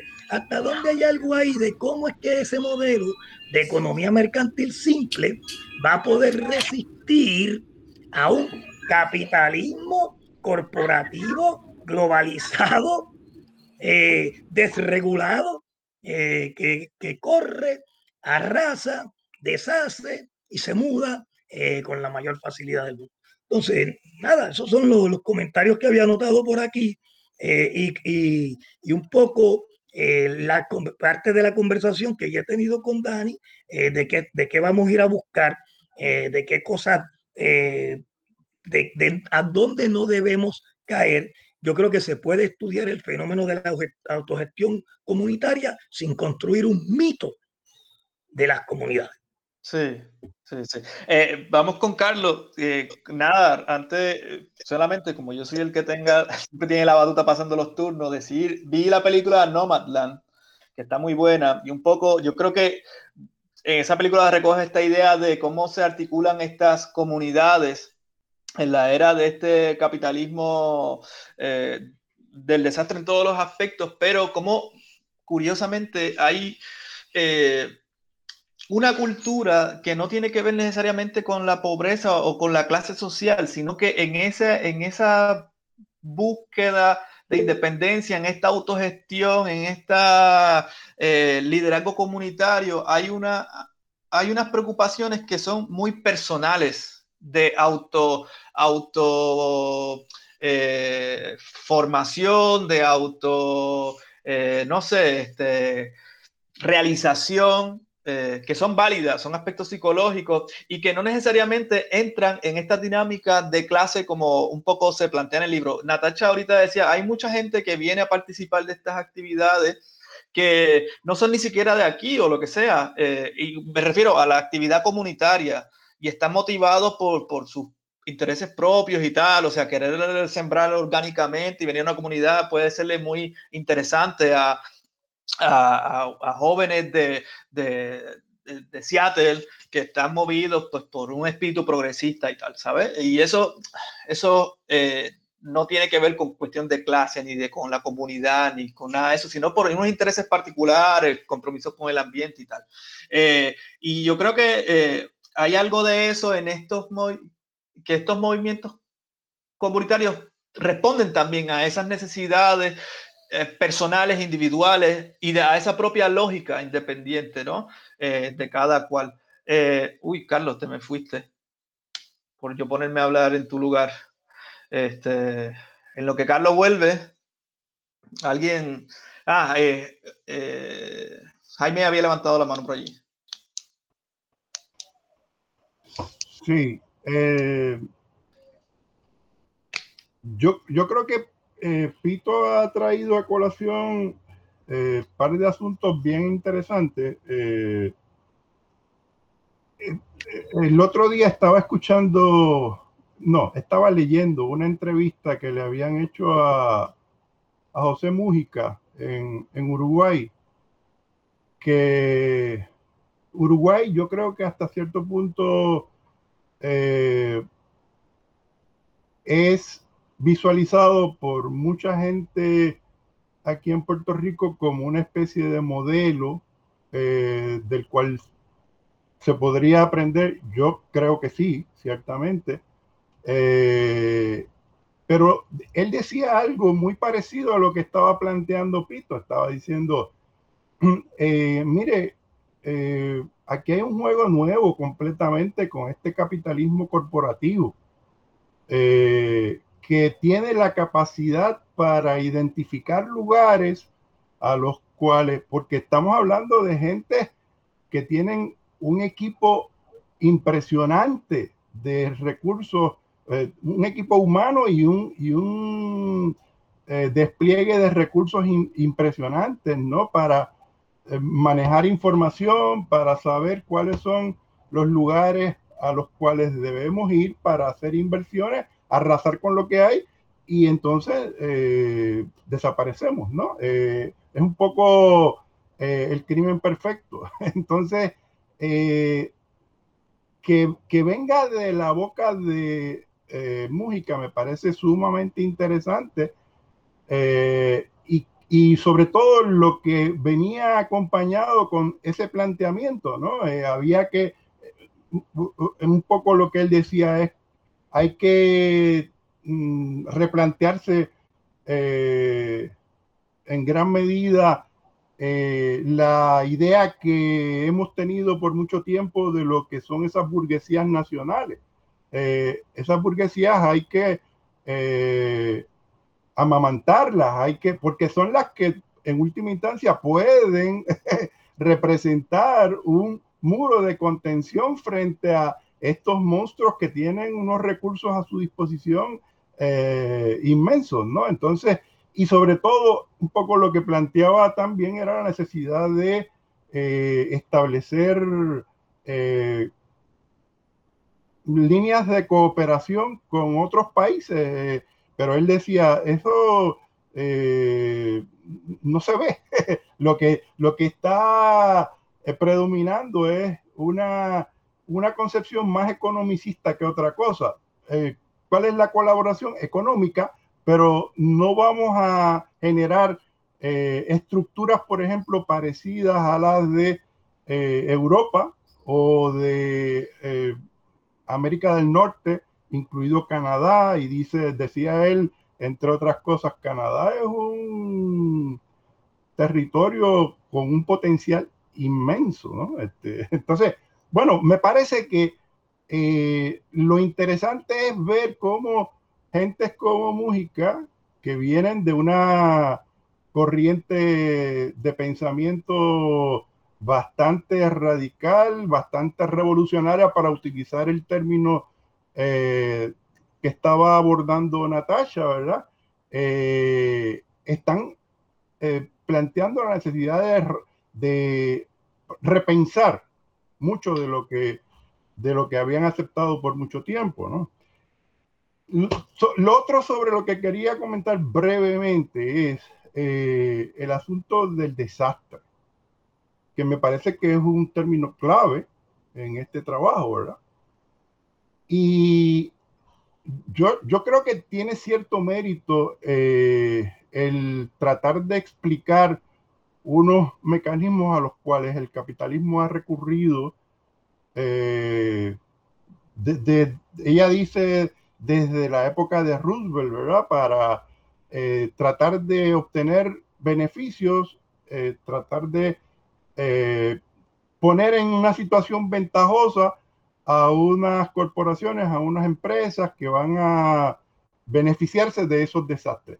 Pero yo recordaba que en el, uno de los programas recientes estábamos hablando sobre eh, cómo el eh, Estado, eh, en una situación de mucho desorden, sobre todo en los mares, había recurrido a unos empresarios, les había hecho concesiones, había hasta cierto punto probablemente porque no se había todavía consolidado del todo ese reclamo de que yo tengo el monopolio del uso de la fuerza. Les había hecho concesiones para hacer uso de la violencia eh, y, de, de provocar desastres. De, probablemente los desastres han estado a lo largo de toda la historia del capitalismo. Entonces, me parece que eh, circunscribirlo a ciertas ocasiones eh, mm, especiales en las cuales eh, se produce ese afán por tratar de beneficiarse de el dolor y de la desgracia de otros. Yo creo que eso, si uno lo mira desde una perspectiva histórica lo suficientemente amplia, se va a dar cuenta de que esa es la historia del capitalismo.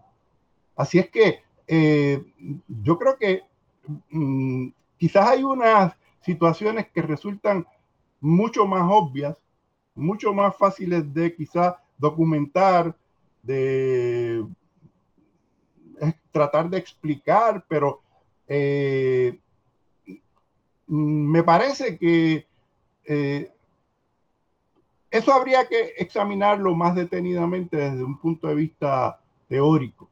Eh, una recomendación para Dani, ¿no? Eh, mm, ¿qué, exactamente es lo que estamos, de qué estamos hablando cuando vinculamos o cuando hablamos de capitalismo del desastre? Porque, insisto, quizás lo que habría que hablar es de el capitalismo desastroso o de los desastres del capitalismo, no del capitalismo del desastre, ¿verdad? Carlos, Estoy por aquí. Saludos a todos, a, Dani, eh, contento por lo que oigo de su proyecto y tomo eh, eh, la idea de Jaime, pues que era lo, cuando se me fue el internet, era lo que quería un poco darle la sugerencia a Dani de la perspectiva histórica, que me parece a mí le daría una profundidad o pudiera mirar otras aristas y le daría una profundidad a su trabajo. Siguiéndolo eh, en esa línea, en la línea de Jaime, pues yo le invito a que, el primero de noviembre de 1795, el Día de Todos los Santos, ocurre un gran terremoto que destruye Lisboa. Un gran terremoto y, una, y un, sumado a eh, cinco o seis olas de tsunami de, con olas de sobre 20 metros de altura, según los cálculos, y un gran incendio, porque era el día de todos los que arrasa con la ciudad, eh, eh, porque era el día de todos los santos y estaba todo el mundo rezando y había miles de velas prendidas en, el, Lisboa. Interesantemente, un, una catástrofe, ¿verdad? Un, un, un desastre así, de esta magnitud, eh, eh, eh, han planteado algunos historiadores que va, va a provocar una inflexión, una modernización de la ciudad, empezando por ahí, pero un proyecto económico de la familia Pombal, ¿ah? de la familia Pombal para con la ciudad, y una redefinición muy interesante, un cuestionamiento casi de carácter religioso, ¿no? Eh, al punto, en tanto en cuanto la, la gente estaba rezando y la respuesta divina fue te voy a arrasar, ¿no?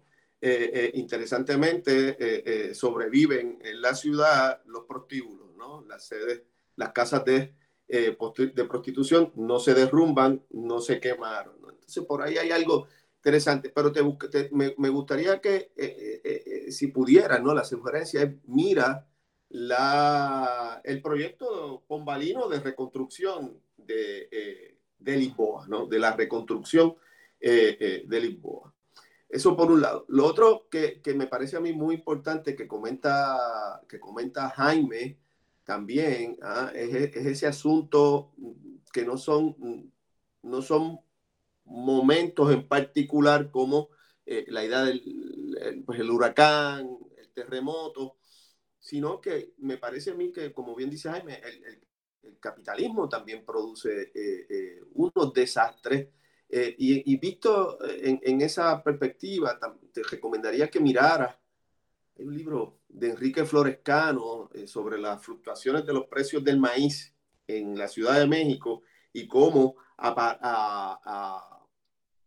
sí, Tony, tienes razón, es un buen punto. Ahora comento sobre eso, Tony. Eh, eh, eh, las fluctuaciones de los precios del maíz y cómo Enrique Florescano ata ¿ah? las rebeliones, ¿no? o protestas sociales, ¿no? En, en, la Ciudad de México como respuesta a, a, las altas y las, y las bajas de los precios del maíz, que son a su vez consecuencias del acaparamiento, ¿verdad? de eh, eh, los comerciantes. El, Tony muy, hace un comentario sobre la reconstrucción que hace Trujillo y cómo utiliza eh, la dictadura de Trujillo, ¿no? la reconstrucción y de hecho la refundación, o no solamente refundación, mm, rebautización como ciudad Trujillo, ¿no? La modernización. Y la modernización de la, de la, de, la, de la ciudad a partir de 1932, porque lo, lo, asola, ¿no? La ciudad, un, huracán. Eh, eh, y, es uno de los grandes íconos del, eh, de los triunfos iniciales, así se proyecta, ¿no? De los triunfos iniciales del Trujillato, de donde va a derivar una fuerte legitimidad política Trujillo. Otra cosa que quería comentar y que me parece, y ahí sí hago alusión a uno de, los comentarios, de los señalamientos que hizo José, y es, y es, y que lo trabajó Natacha también, lo comentó Natacha también, eh, y es ese carácter, esa relación entre pasado, presente y futuro, ¿no? De estos proyectos eh, eh, de autogestión, ¿no? De estos proyectos de autogestión. Este, una de las cosas, uno de los asuntos más importantes, sobre todo en el estado de Morelos, en la, durante la Revolución Mexicana, y, por estandarte del, del zapatismo allí en el Ecuilco, era la restitución de las tierras ejidales. ¿Ah? La restitución de las tierras ejidales eh, eh, eh, y la práctica del, del usufructo de estas tierras de forma de forma común a partir de la segunda mitad del siglo XIX eh, durante el, porfiriato se va a promulgar la ley de enajenación de terrenos baldíos en aras de la modernización y en aras del de, el desarrollo de proyectos eh, eh, de, industrialización y de, sobre todo de, extensión de, vías de, tren. ¿no? Entonces, esa, esa, esa vuelta al pasado, esa, esa es retomar unas prácticas eh, ancestrales, por decirlo de alguna manera, ¿no?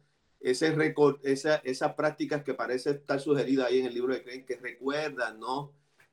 Una relación positiva eh, eh, con la naturaleza, a mí me parece también que, que, que, está por ahí, ¿no? y que puedes, puedes verlas, ¿no? puedes trazarlas en, en cosas que se trabajaron, aunque yo sé que tú, has, que tú has leído, o al menos en las clases que, estamos, que tomamos tomaste conmigo, eh, pues se, al menos se hablaron, ¿no? Entonces, eh, eh, hay otra cosita que a mí me gustaría como que machacar, igual que la mayoría de todos ustedes, ¿no? Y es que este tipo de libro a mí me hace pensar, ¿verdad? En, el rol y la figura, el rol y la figura de los intelectuales, ¿no? Eh, eh, en, este momento, en, la contemporaneidad, ¿no? Ante tal vez una, un vaciarse eh, de los roles, del rol intelectual, ese intelectual comprometido, ese intelectual que, que sale al hacer y que hay una relación entre, hay una praxis, ¿no? Eh, eh, políticas, ¿no? Yo lo que creo es que eh, hay, muchos intelectuales, o bueno, un sector de la intelectualidad buscando insertarse en unos debates con respecto al poder y asumen, ¿no? esa máscara o ese, ese, ropaje de la de ese intelectual que tiene el know-how y puede ir allí eh, eh, eh, a, educar.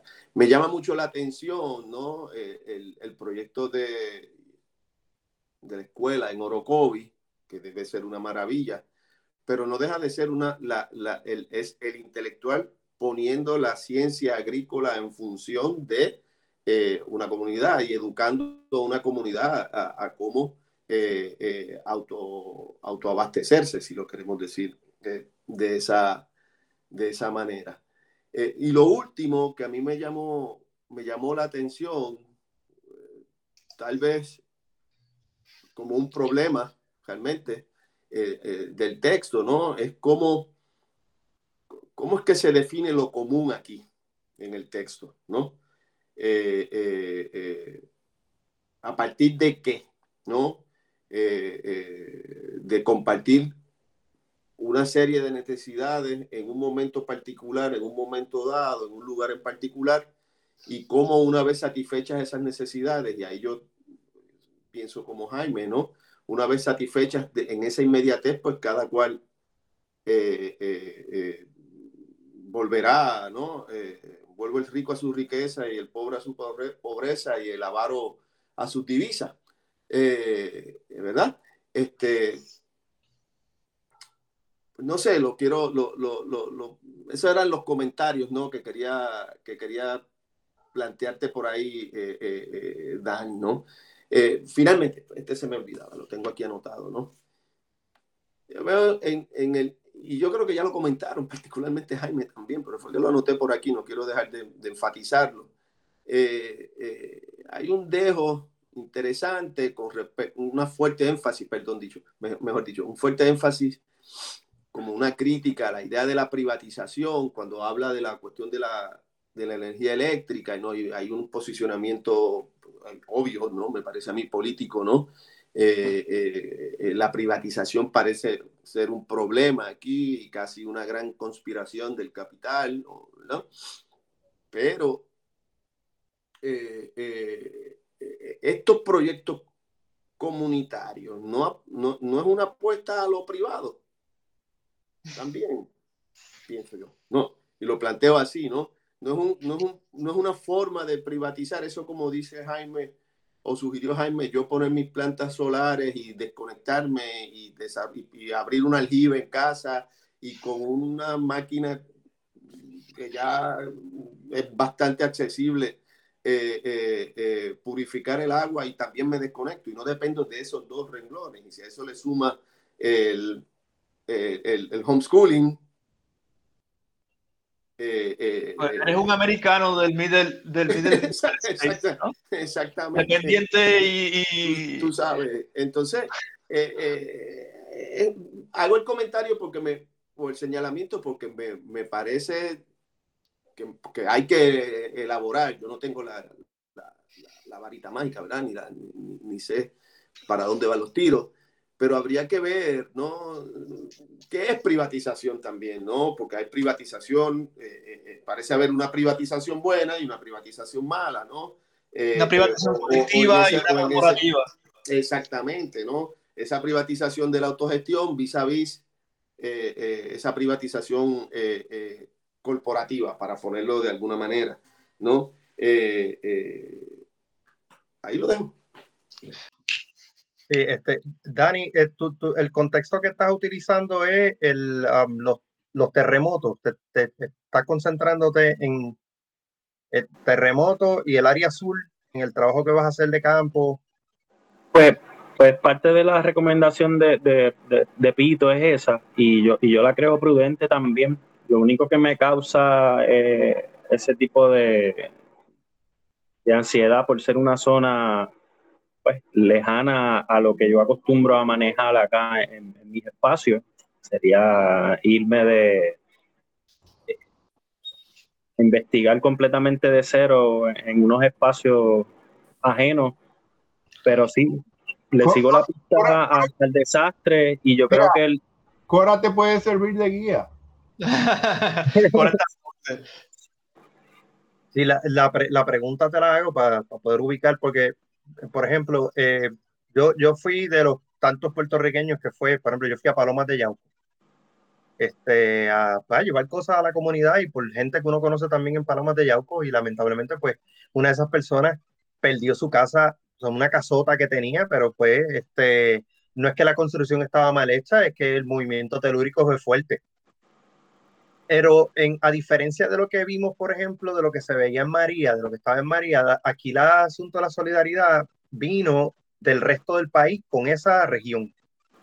O sea, no, no, fue de la misma comunidad con la misma comunidad, porque toda la comunidad estaba con el mismo temor. O sea, tú hablabas con ellos y, y aunque ya se había reducido la intensidad de los movimientos, la gente no quería regresar a las casas y no tenían casas, o sea, muchos de ellos, sus casas eran, este, no, tenían este, columnas ni nada de eso, o sea, eran casas normales, incluso con techos de zinc, que, que, que, tampoco, tú sabes, tú tienes tanto ese riesgo de que al moverse las paredes se caiga algo del, del techo, etcétera. Entonces, lo que provocó fue, yo no sé si recuerdas imágenes de tapones inmensos de puertorriqueños llevando de todo para, los, para otros puertorriqueños que estaban allí. O sea, se activó lo que ahorita yo comentaba de esa solidaridad que como cultura nosotros hemos practicado. O sea, hay un puertorriqueño con problemas, es un puertorriqueño hay que ayudarlo. Tú te mudas de Puerto Rico y hay otro puertorriqueño allá, y aunque sea por unos días, porque ya sabemos que al tercer día el muerto apesta, este, por unos días por lo menos uno te ayuda, este, lo que sea. Entonces, en cuanto a la energía, yo, yo escuchando a Jaime, y es verdad, Jaime, eh, hoy ha sido un programa de que hemos coincidido demasiado. Este, y está, está bueno, está interesante. Eh, nos encontramos al fin ahí en, la intersección. Y, cuando él mencionaba sobre el pequeño propietario, yo pensaba en eso exactamente, o sea, que, que, no necesariamente se está, aunque la finalidad pueda ser esa, yo no sé si en adjunta se está educando para que seas independiente del sistema o colabores, o sea, se independice la comunidad y se colabore con las microredes, los, los microgrids que ellos hablan, esas microredes. Este, porque es otro tipo de mentalidad, por eso que le preguntaba a Dani dónde, porque la forma en la que se piensa en el sur no es la misma forma en la que se piensa en el norte, ni tampoco se piensa en el centro de la isla, aunque sea un país pequeñito.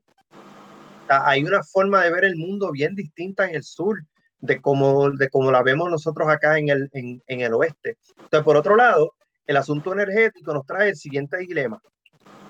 Y también toca la herida de, profunda de, del colonialismo casi genético que tenemos nosotros como, como un codificador genético, una cosa de esas así.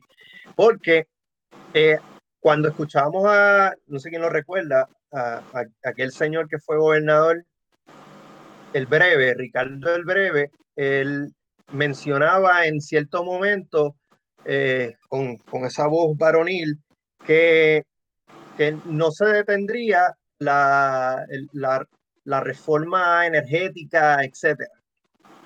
O sea, que él, él, lo decía allí con, con una seguridad este, increíble. La reforma energética no se detiene. Y, y tú lo veías y, y, tú sabías, o sea, ¿a dónde va esto? ¿A dónde camina esto? Para empezar, los fondos conllevan unas restricciones específicas. ¿Ok? Luma es el ejemplo de eso. Luma es el ejemplo de eso. Luma viene por una sencilla razón, que una de las restricciones, para empezar, no puede ser nada local.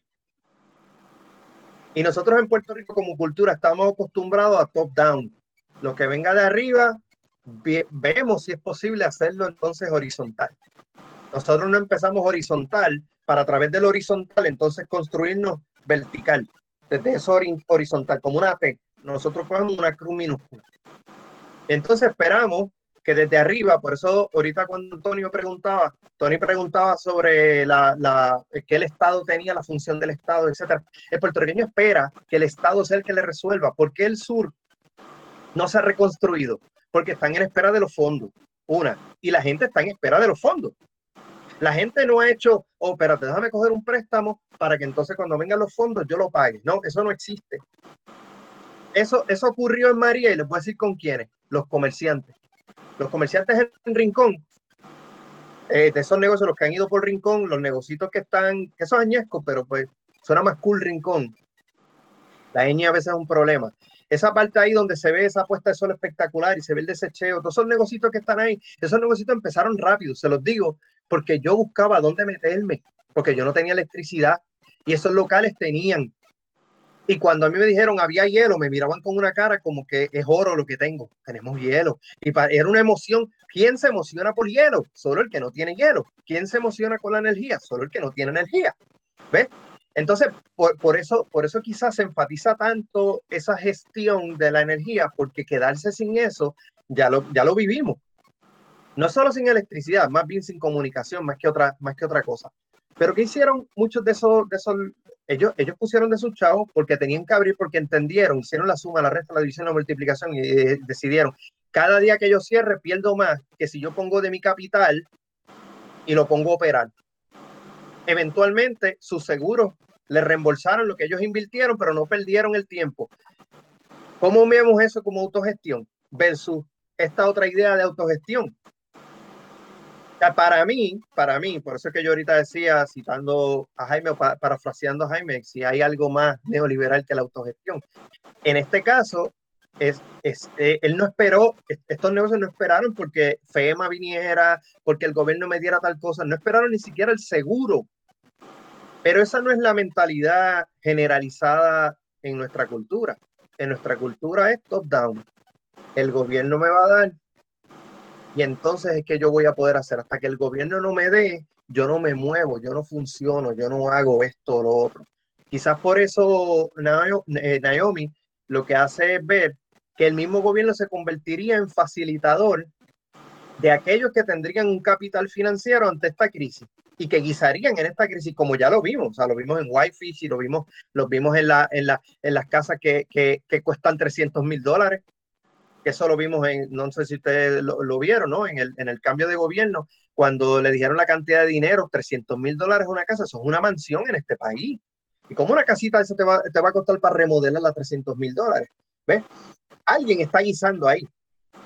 Entonces, por otro lado, eh, eh, existe otro fenómeno, y se lo digo porque en el oeste se está dando mucho, y es la cantidad de estadounidenses que no vienen, que no vienen a, a pasear, viven aquí y ponen chavos como locos. Se lo digo porque mi hija trabaja en Rincón. ¿Cómo vemos eso? Si el, puerto, el, puertorriqueño es tan chévere que acepta a todo el mundo que venga para acá y quizás no se da cuenta que hay otras personas que van a utilizar el espacio que nosotros no utilizamos para hacer lo que sea. Y esto es lo último que voy a decirle. Eh, en Puerto Rico, 18% de las tierras se utilizan para producción agrícola. Lo que tenemos son 630, 634 mil cuerdas de producción agrícola según el, el, plan de tierra de la Junta de Planificación, que, que no sabemos qué planifica. Y 82% del alimento que nosotros consumimos viene de afuera. 82%. O sea, no es, no es tan fácil ser, llamar la autosuficiencia, porque ni Estados Unidos es autosuficiente. Llamar la autosuficiencia sin tomar en consideración el aspecto geográfico físico. Y esas son realidades. Quizás deberíamos volver a revisar Antonio S. Pedreira. Quizás insularismo está más vigente ahora que nunca antes y quizás lo vimos de otra forma en algún momento si la mentalidad del puertorriqueño, o sea, si hay un determinismo geográfico y, y, el puertorriqueño piensa de la manera del tamaño del país. Y quizás por eso es que no se da esa autogestión que yo les presento por parte de un comerciante versus la autogestión que presenta ella, por ejemplo, de las comunidades del centro de, de la isla.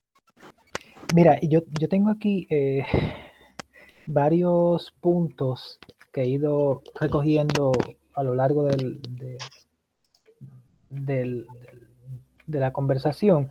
Este, así que voy a tratar de decirlo rápidamente y bueno, este, eh, primero, y, este punto eh, va más dirigido eh, a, la conversación de Isra, me, me, preocupa, me preocupa el uso de ciertas generalizaciones, este, pues como puertorriqueños como un todo, este, en un momento dado hiciste referencia a la cuestión de la naturaleza humana y bueno, no sé qué. Este, y, y pues y ahora en esto último, eh, aunque coincido contigo en que hay unos, eh, hay, hay, un, hay un elemento eh, que de espera, ¿no? De, de, de parte de cierta población eh, en Puerto Rico eh, en espera de, pues, de, de ayudas del gobierno y, y, eso, este, y lo digo por experiencia, porque conozco gente pero por otra parte, eh, me parece a mí que, que, es importante también tomar en cuenta, eh, primero, el, hecho de que esa ayuda del gobierno en, en, en, en, este, en este caso, ¿no? O sea, en el momento, luego de, de, de que pasa el evento, este, y como ha sido también en otros eventos este, eh, catastróficos, ¿no? Eh, es incierta, o sea, es incierta tanto, tanto en, en, si va a llegar como en cuándo va a llegar. Este, y, y pues probablemente sí pueda haber gente que, que, pueda decir, bueno, este, yo hago esta, esta gestión con el banco, este, y bueno, y después arreglo, ¿no?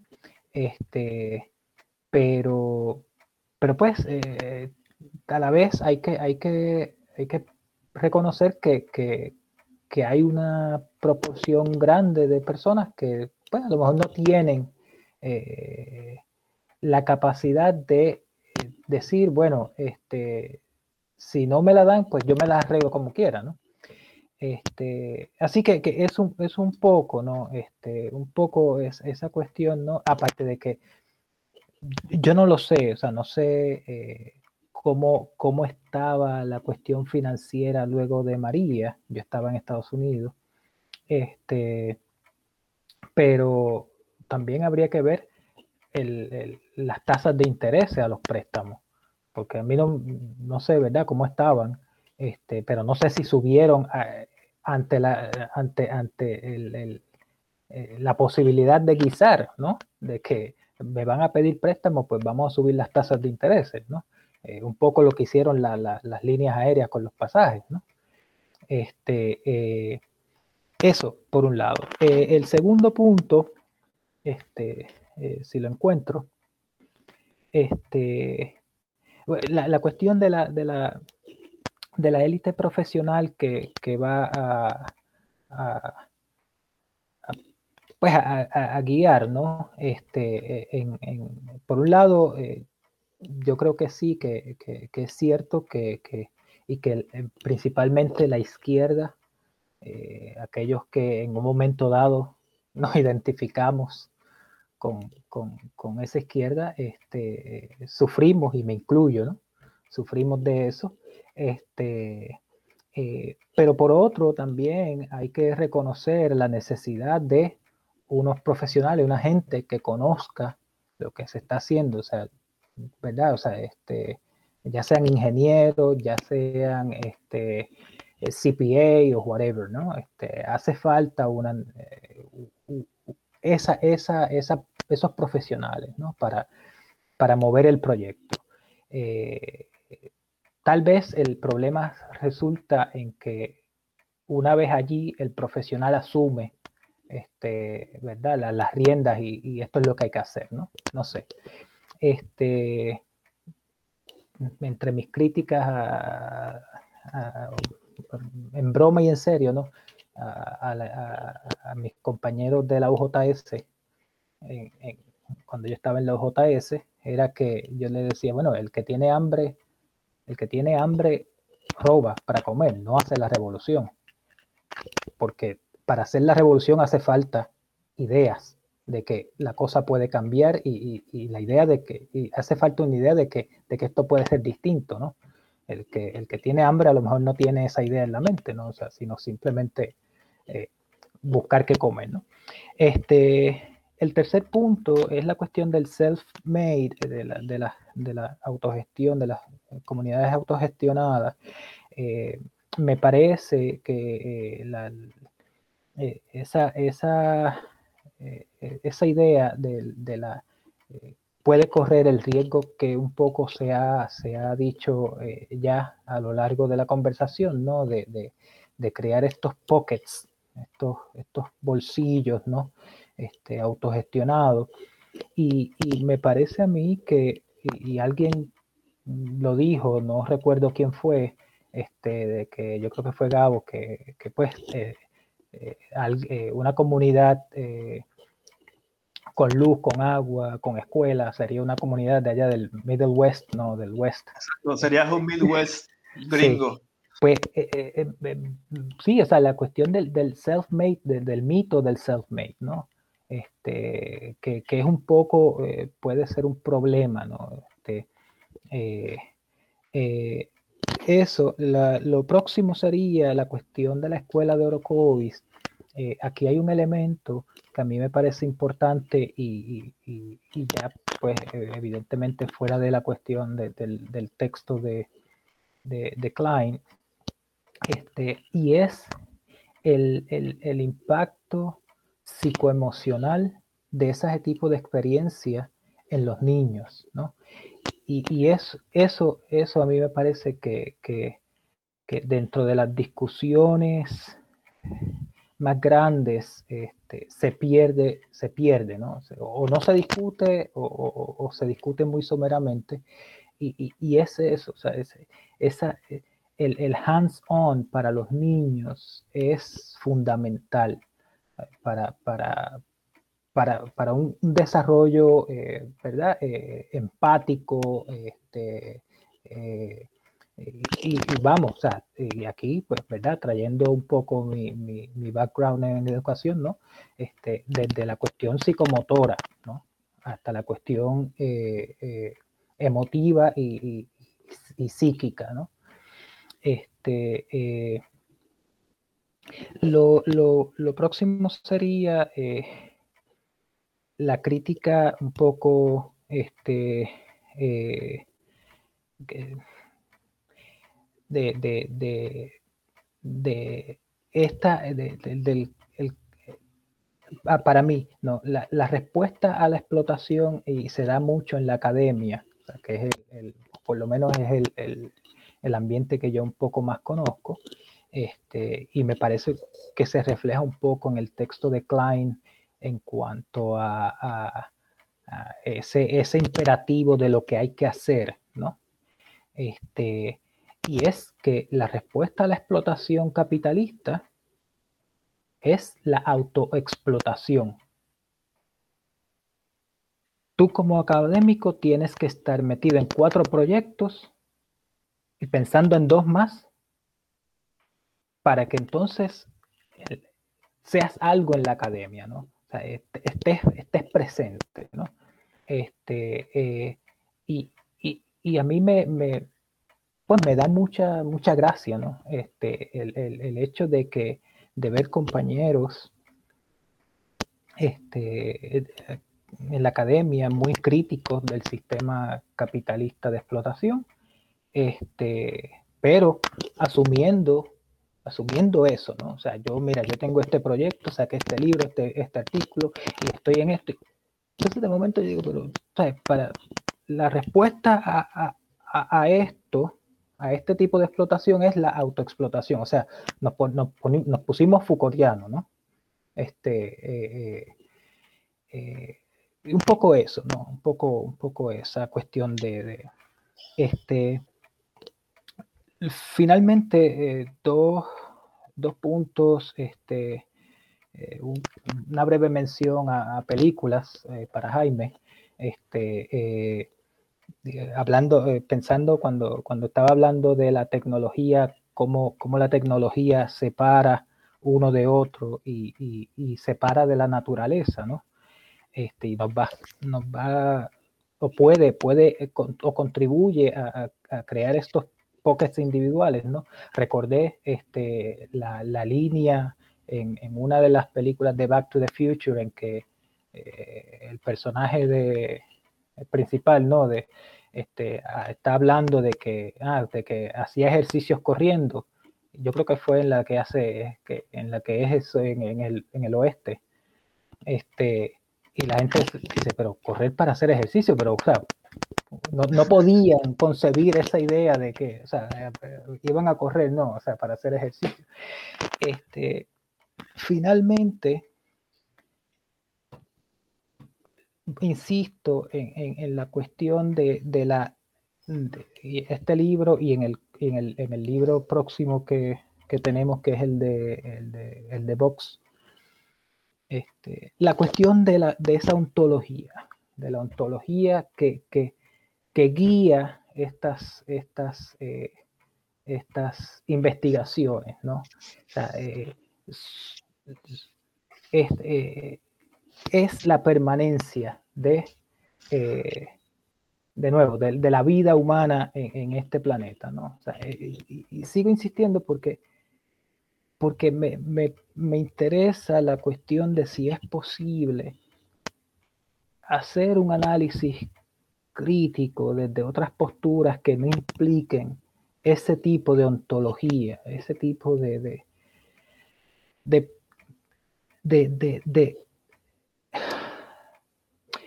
de teleología, ¿no? O sea, el telos es este, ¿no? Aquí, permanecer, ¿no? Entonces, si, si podemos hacer, por ejemplo, historia, ¿no? Que es mi campo, este, sin, esa, sin esa ontología que, que, que, me parece que guía este, este, este tipo de... Pero bueno, nada.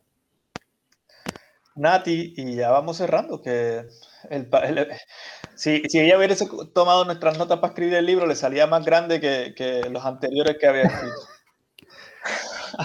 En verdad, un poco los últimos comentarios que iba a hacer eh, se, se, compartieron entre, entre Israel y Antonio.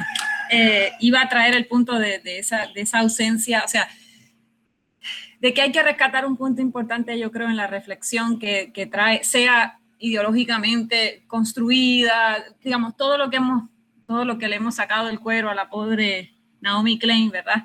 Este, pero yo creo que es importante también rescatar algunos puntos, ¿no? Y es que hay una, hay una reflexión sobre unos problemas ambientales que son reales y que trascienden completamente de la materialidad de nuestra, de nuestra reflexión teórica, ¿no?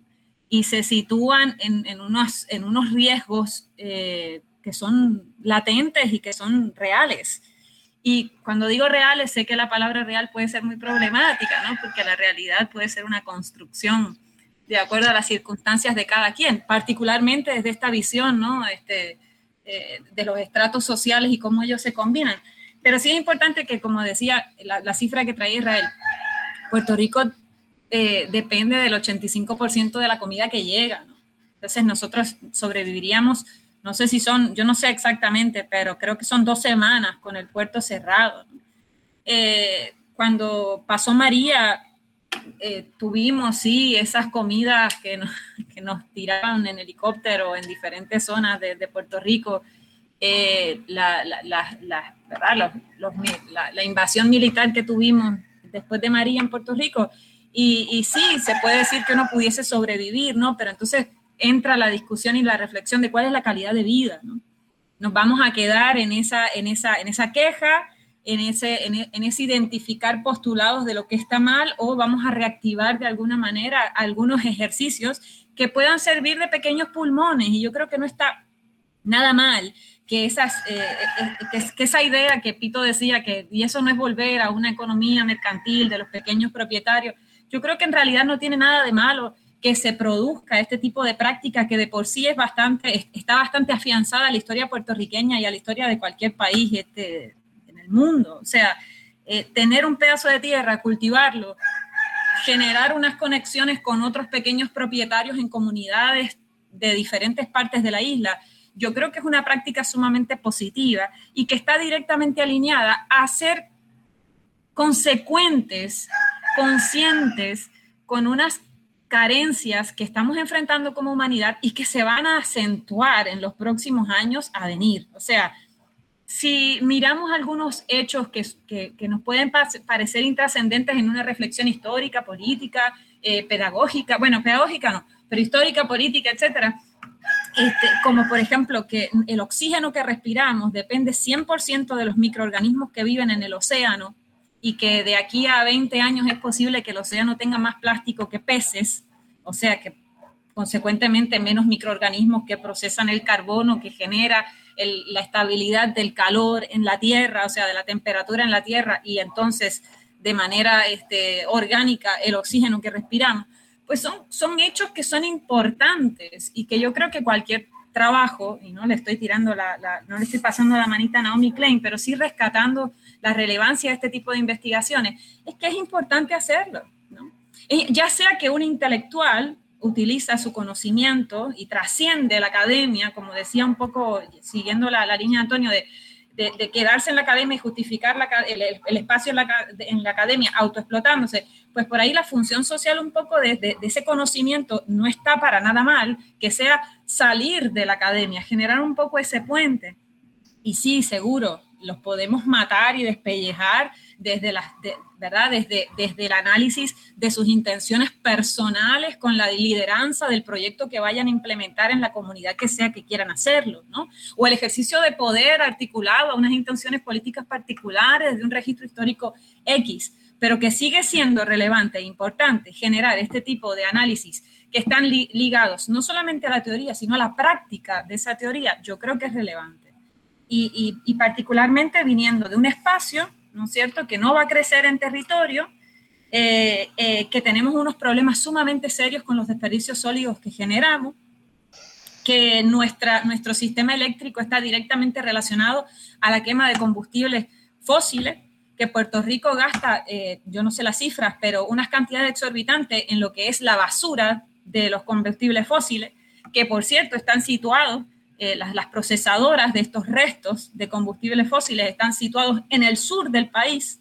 ¿verdad? Generando una, una emisión de gases a la biosfera sumamente tóxica, impulsando unas prácticas de consumo que cada vez van a necesitar más y más y más quema de estos combustibles fósiles.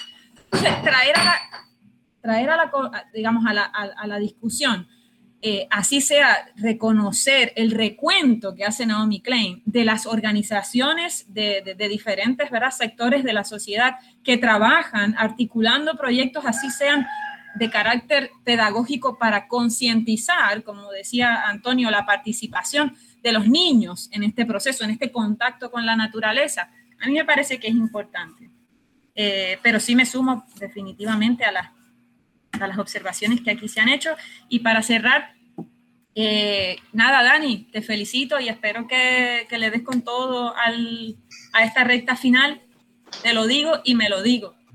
Gracias. bueno, Dani, este, bueno, alguien más si quiere por ahí de los que no han hablado o Dani para ir cerrando. Llevamos ya dos horas, eh, casi dos horas y media, así que Sí, le, hemos sacado el jugo a un, libro de, apenas 90 páginas, yo diría que menos. Eh, gracias a toditos por, esas aportaciones, la retroalimentación de verdad que ha sido espectacular. Gracias a Natacha por sintetizar ahí al final prácticamente eh, resumido lo que se recogió del libro, desde las partes críticas.